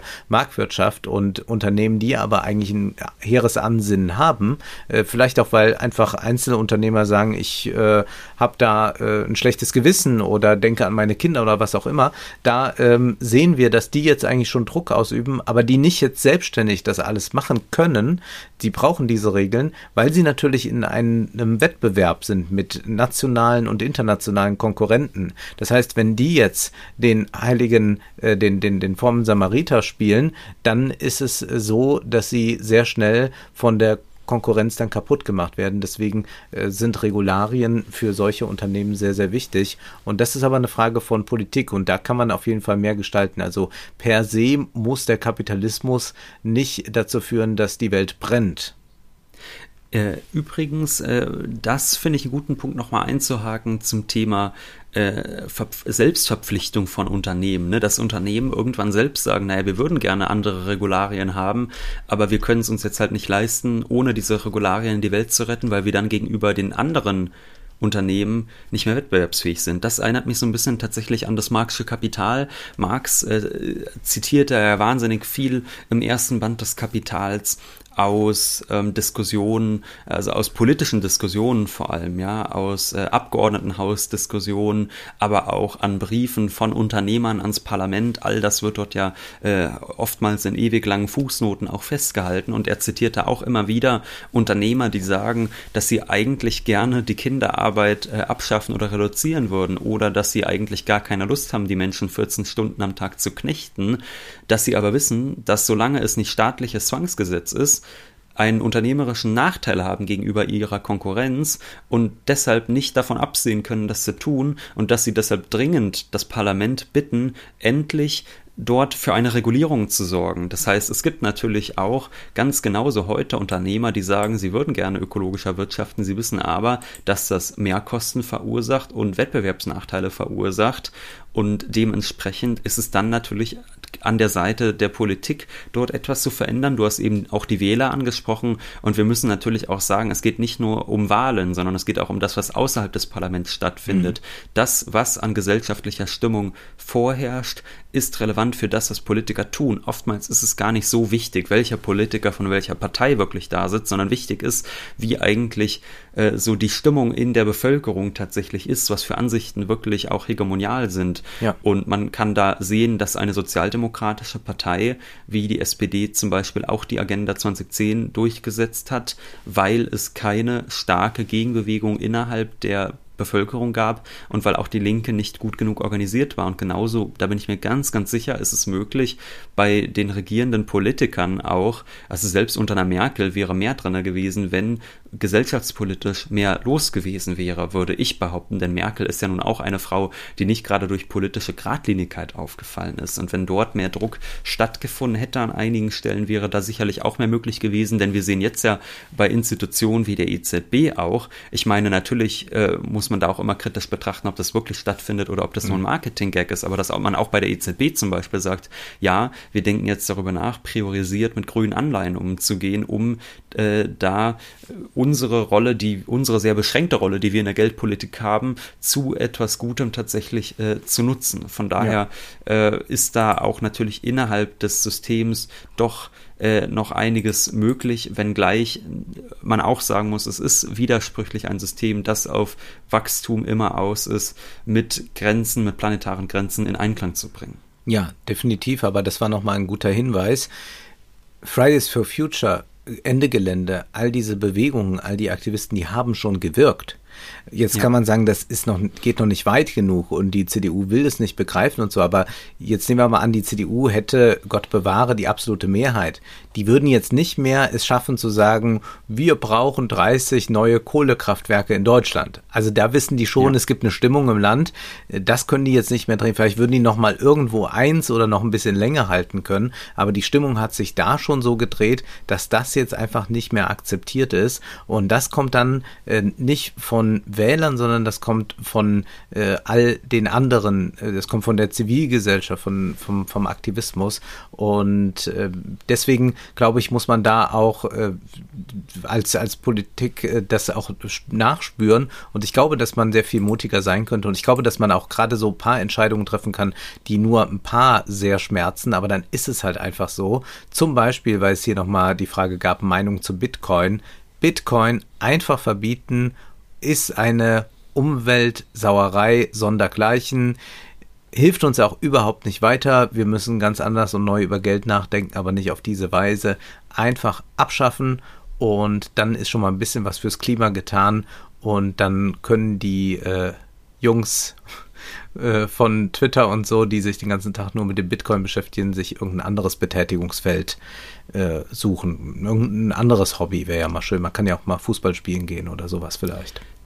Ich äh, sehe hier noch im Chat die Nachricht, äh, wie wir die NATO sehen. Das würde ich, da würde ich doch gerne kurz mhm. drauf antworten äh, und will jetzt gar nicht groß ausführen. Ich glaube, es ist relativ klar, dass wir als Linke die NATO jetzt nicht wahnsinnig äh, positiv sehen und das jetzt auch nicht als den progressiven Heilsbringer beschwören wollen. Die Frage ist trotzdem, ist das immer so ein drängendes Thema in einem Land wie Deutschland? Also weil jetzt ja vor einigen Monaten diese Debatte aufkam, was wären Koalitionsgesprächen und da gab es ja von Seiten einiger Linker schon die Aussage, ja, wenn wir nicht aus der NATO austreten an Deutschland, dann gehen wir in keine Koalition. Da muss ich sagen, das finde ich tatsächlich etwas albern, denn Deutschland ist außenpolitisch völlig irrelevant in Wahrheit. Ähm, und man kann einfach sagen, keine Kriegseinsätze, man kann sagen, äh, 2%-Ziel wird nicht umgesetzt. Damit hat man die NATO deutlich besser sabotiert, denn es ist ganz klar realpolitisch, dass Deutschland nicht jetzt auf einmal aus der NATO austreten wird. Und dieses Thema ist ja auch für die Menschen in Deutschland selbst völlig irrelevant, würde ich behaupten. Und ich frage mich dann schon bei linken Politikern, die sagen, sie machen von so einem Thema ähm, die Koalitionsfähigkeit abhängig, frage ich mich schon, äh, wie wichtig können einem die Hartz-IV-Empfänger dann eigentlich sein, für die man sonst jeden Tag in den großen Medien äh, kämpft. Ja, wenn man sagt, davon macht man das abhängig, dass ein äh, außenpolitisch völlig irrelevantes Land wie Deutschland da äh, aus diesem Bündnis aussteigt, äh, weiß ich nicht, ob das jetzt so ein kluger Weg ist, muss ich ehrlich sagen. Mhm. Interessiert ihr euch auch für andere linke Bewegungen und Theorien als den Marxismus? Und das kann ich mit Ja beantworten. Ich habe mich ja auch in meinem Studium sehr stark mit postmodernen linken Philosophien beschäftigt, Theorien beschäftigt. Zum Beispiel Jean Baudrillard, ähm, Michel Foucault, Judith Butler, äh, also Judith Butler habe ich die Hauptwerke wirklich gelesen. Das war ein unglaubliches Erlebnis für mich äh, damals. Das war, glaube ich, im zweiten Semester oder so. Da habe ich Körper von Gewicht äh, gelesen und Gender Trouble ähm, und fand das wirklich, wie, wie heißt das auf, das Unbehagen im Geschlecht, genau. Äh, und, ja. Äh, und fand das ganz großartig. Ähm, dann auch noch ähm, Hass spricht. Äh, dann äh, sowieso ähm, Simone de Beauvoir, also äh, feministische Theorie, also das hat mich äh, sehr beschäftigt. Und ähm, dann auch äh, diese äh, medientheoretischen Überlegungen äh, von Poverillo. Also ich bin da immer sehr offen gewesen für all diese Sachen und bin das auch heute noch und auch immer daran interessiert, wie sich irgendwas entwickelt. Deswegen habe ich natürlich auch Mbembe gelesen und äh, versuche das auch äh, nach wie vor zu rezipieren. Nicht alles davon und äh, manches wiederholt sich dann auch stark, aber eigentlich ist die, sind diese Theorie-Jahrzehnte von den 60ern bis in die 90er Jahre hinein doch sehr, sehr ergiebig und noch immer wichtig, wenngleich ich das nicht alles großartig finde. Also ich finde zum Beispiel Marx Gespenster von Derrida äh, echt furchtbar äh, und halte das auch für wahnsinnig überschätzt äh, und, und bin, bin da wirklich kein Freund von, aber bei anderen auf jeden Fall äh, bin ich ähm, da jemand, der auch immer daran interessiert sind, wie ähm, sich eigentlich solche Theorien entwickeln, die ja meistens noch im Hintergrund den Marxismus hatten. Also bei äh, Michel Foucault war, da, war das Althusser, äh, der noch ganz stark marxistisch ausgelegt war, immer schon sehr fran mit französischem Einschlag, also anders als das jetzt hier Marxisten sind, aber wie ähm, Michel Foucault sich dann sehr weit davon löst, was ich nicht immer gut finde und ich glaube, er hat dann auch einfach ökonomisch manches nicht begriffen oder nicht verstehen wollen, äh, was ihm dann auch fehlt an entscheidenden Punkten, aber eigentlich finde ich diese Sachen äh, sehr toll und gerade auch die Franzosen, weil die äh, extrem staatskritisch auch sind äh, und die sind auch viel unorthodoxer und die denken so böse. Das liebe ich so sehr an den Franzosen, die denken so böse, während das hier äh, bei uns immer so ein bisschen so schnurren muss wie ein Volkswagen, ja, also dass man ja nicht dann äh, zu sehr aufs äh, Gas drückt. Das finde ich gerade an den Franzosen sehr reizvoll. Und natürlich sollte man sich nicht nur äh, mit anderer linker Theorie beschäftigen, jetzt nicht nur sagen, was können wir noch außer Marxisten lesen, was aber auch links ist, sondern man sollte natürlich auch äh, andere theoretische Schulen sich ohnehin anschauen. Also äh, wir haben ja in den letzten zwei Jahren äh, auch viel zum Thema Neoliberalismus gemacht und ich würde sagen, dass man äh, viele der Fragen, die sich dort stellen, äh, dass man die sich schon auch als Linker stellen sollte. Also dass man zum Beispiel einen Weg zur Knechtschaft von Hayek, auch wenn es damit unter Dinge gibt, die unsäglich sind, also das Thema, es, er hat ja so ein Kapitel äh, sozialistische Wurzeln des Nationalsozialismus. Es ist ein Kapitel, was wirklich an Peinlichkeit kaum zu überbieten ist, würde ich sagen. Was auch jetzt einfach, wenn man mal so ein bisschen grundlegende Ansprüche bürgerlicher Wissenschaft an so ein Buch anlegt, äh, auch das wird auch nicht eingehalten. Also ich würde sagen, als ein populär populärwissenschaftliches Buch wäre Hayeks Weg zur Knechtschaft eigentlich noch einen Ticken besser gewesen. Aber es ist trotzdem so, dass Hayek dort der politischen Linken eine Aufgabe stellt und auch der modernen politischen Linken, nämlich bei der Frage, wie soll eine kooperative Wirtschaft oder gar eine Planwirtschaft funktionieren ohne Unterdrückung. Und das sind Fragen, äh, die sich die politische Linke äh, gefallen lassen muss. Und ich finde zum Beispiel tatsächlich, dass der Weg zur Knechtschaft rein ökonomisch gesehen äh, oder auch aus anderen Perspektiven, also es geht ja auch um Bereich wie Rechtswissenschaft dort im Weg zur Knechtschaft, und dass es aus dieser Perspektive eine sehr lesenswerte Schrift ist und dass man sich das als Linker zu Gemüte führen sollte oder dass man vielleicht auch tatsächlich mal, ich meine, das hat ja einen Marx gemacht, dass der Marx hat sich ja wirklich in Smith und Ricardo und auch und ganz viele andere liberale Ökonomen, die wir heutzutage schon längst vergessen haben, so tief eingegraben. Der hat ja jeden Tag da in der Bibliothek in London gesessen und gelesen, gelesen, gelesen und sich das alles raufgeschafft, äh, auch wenn er es teilweise so grässlich fand, wie wir vielleicht heute Hans-Werner Sinn finden. Aber trotzdem sollte man sich äh, damit auf jeden Fall auseinandersetzen. Hier kam jetzt noch die Frage, Wolfgang, dass du vielleicht, um mal ein bisschen wieder zum Thema Kultur zu kommen, jetzt wir wieder beim Thema Wirtschaft und Gesellschaft, bei welchen Filmen sind wir komplett unterschiedlicher Meinung? Äh, mein erstes Beispiel, das mir einfiele, wäre tatsächlich äh, Birdman. Birdman fandest du ganz schrecklich. Ich glaube, du hast den Injaritu. Ja. ja, ich, ich fand Birdman sehr gut und ich würde sagen, es ist ein sehr guter Film über Liebe. Äh, du hast das nicht so gesehen. Du hast auch, glaube ich, diesen Fokus auf Liebe diesem Film gar nicht äh, so angesehen, aber ich würde sagen, dass das das große Thema des äh, Filmes von der ersten bis zur letzten Sekunde ist. Und ich finde, dass das ein sehr sehenswerter Film ist und dass du da sehr äh, billig polemisiert hast. Nein, ich glaube, da irrst du dich gewaltig. Es ist ein Film, der äh, so eine typische Künstlernabelschau ist und sich nur im Kreis drehend und dann aber so neunmal klug tut mit ganz vielen Effekten und Metaebenen, dass ich sagen muss, das kennen wir doch schon aus dem 18. Jahrhundert oder so, ja. Also da haben wir schon das Theater auf dem Theater viel klüger verhandelt als da.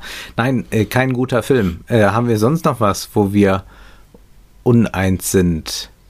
Nee, ich glaube nicht so viel, aber wir mhm. gucken jetzt auch nicht laufend ja Filme zusammen, beziehungsweise wir haben auch, glaube ich, so einen Filmgeschmack, der zum Teil dann einfach auseinandergeht, dass wir das nicht so wahrnehmen, was die anderen machen. Also du, du bist jetzt, glaube ich, auch nicht so, dass du dir diese Classical Hollywood-Filme so gerne ansiehst, wie ich das tue.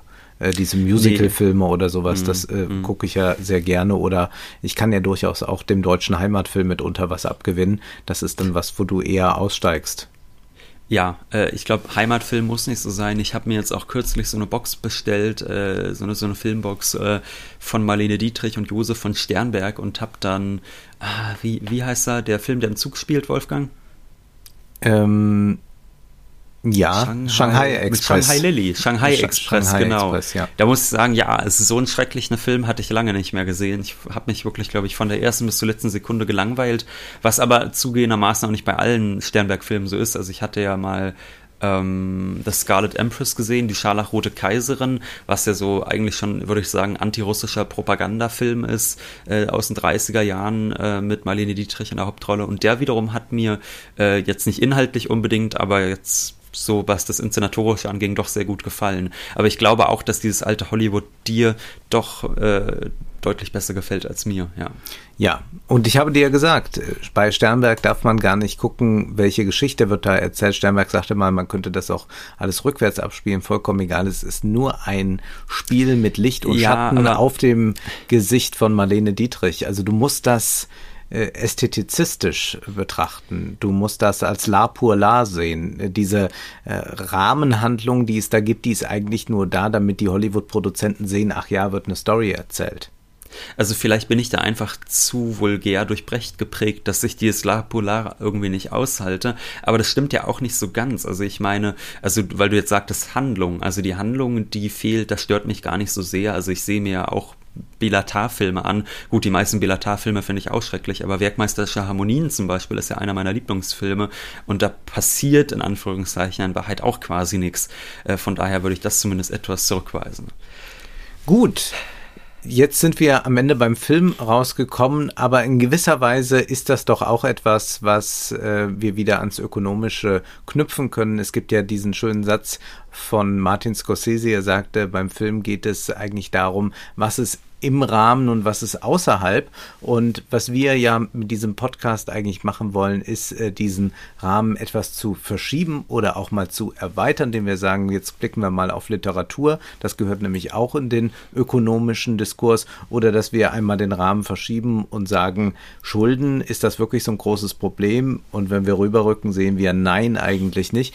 Und das ist ja etwas, was der Film auch leisten kann, dass man die Wirklichkeit anders betrachtet, sie anders framed, um das Neudeutsch zu sagen. Und damit machen wir auch in Zukunft weiter. Jetzt aber ist Schluss für heute, denn Zeit ist Geld. Das Glas ist leer. Ich sag trotzdem Prosit. Das war Wohlstand für alle.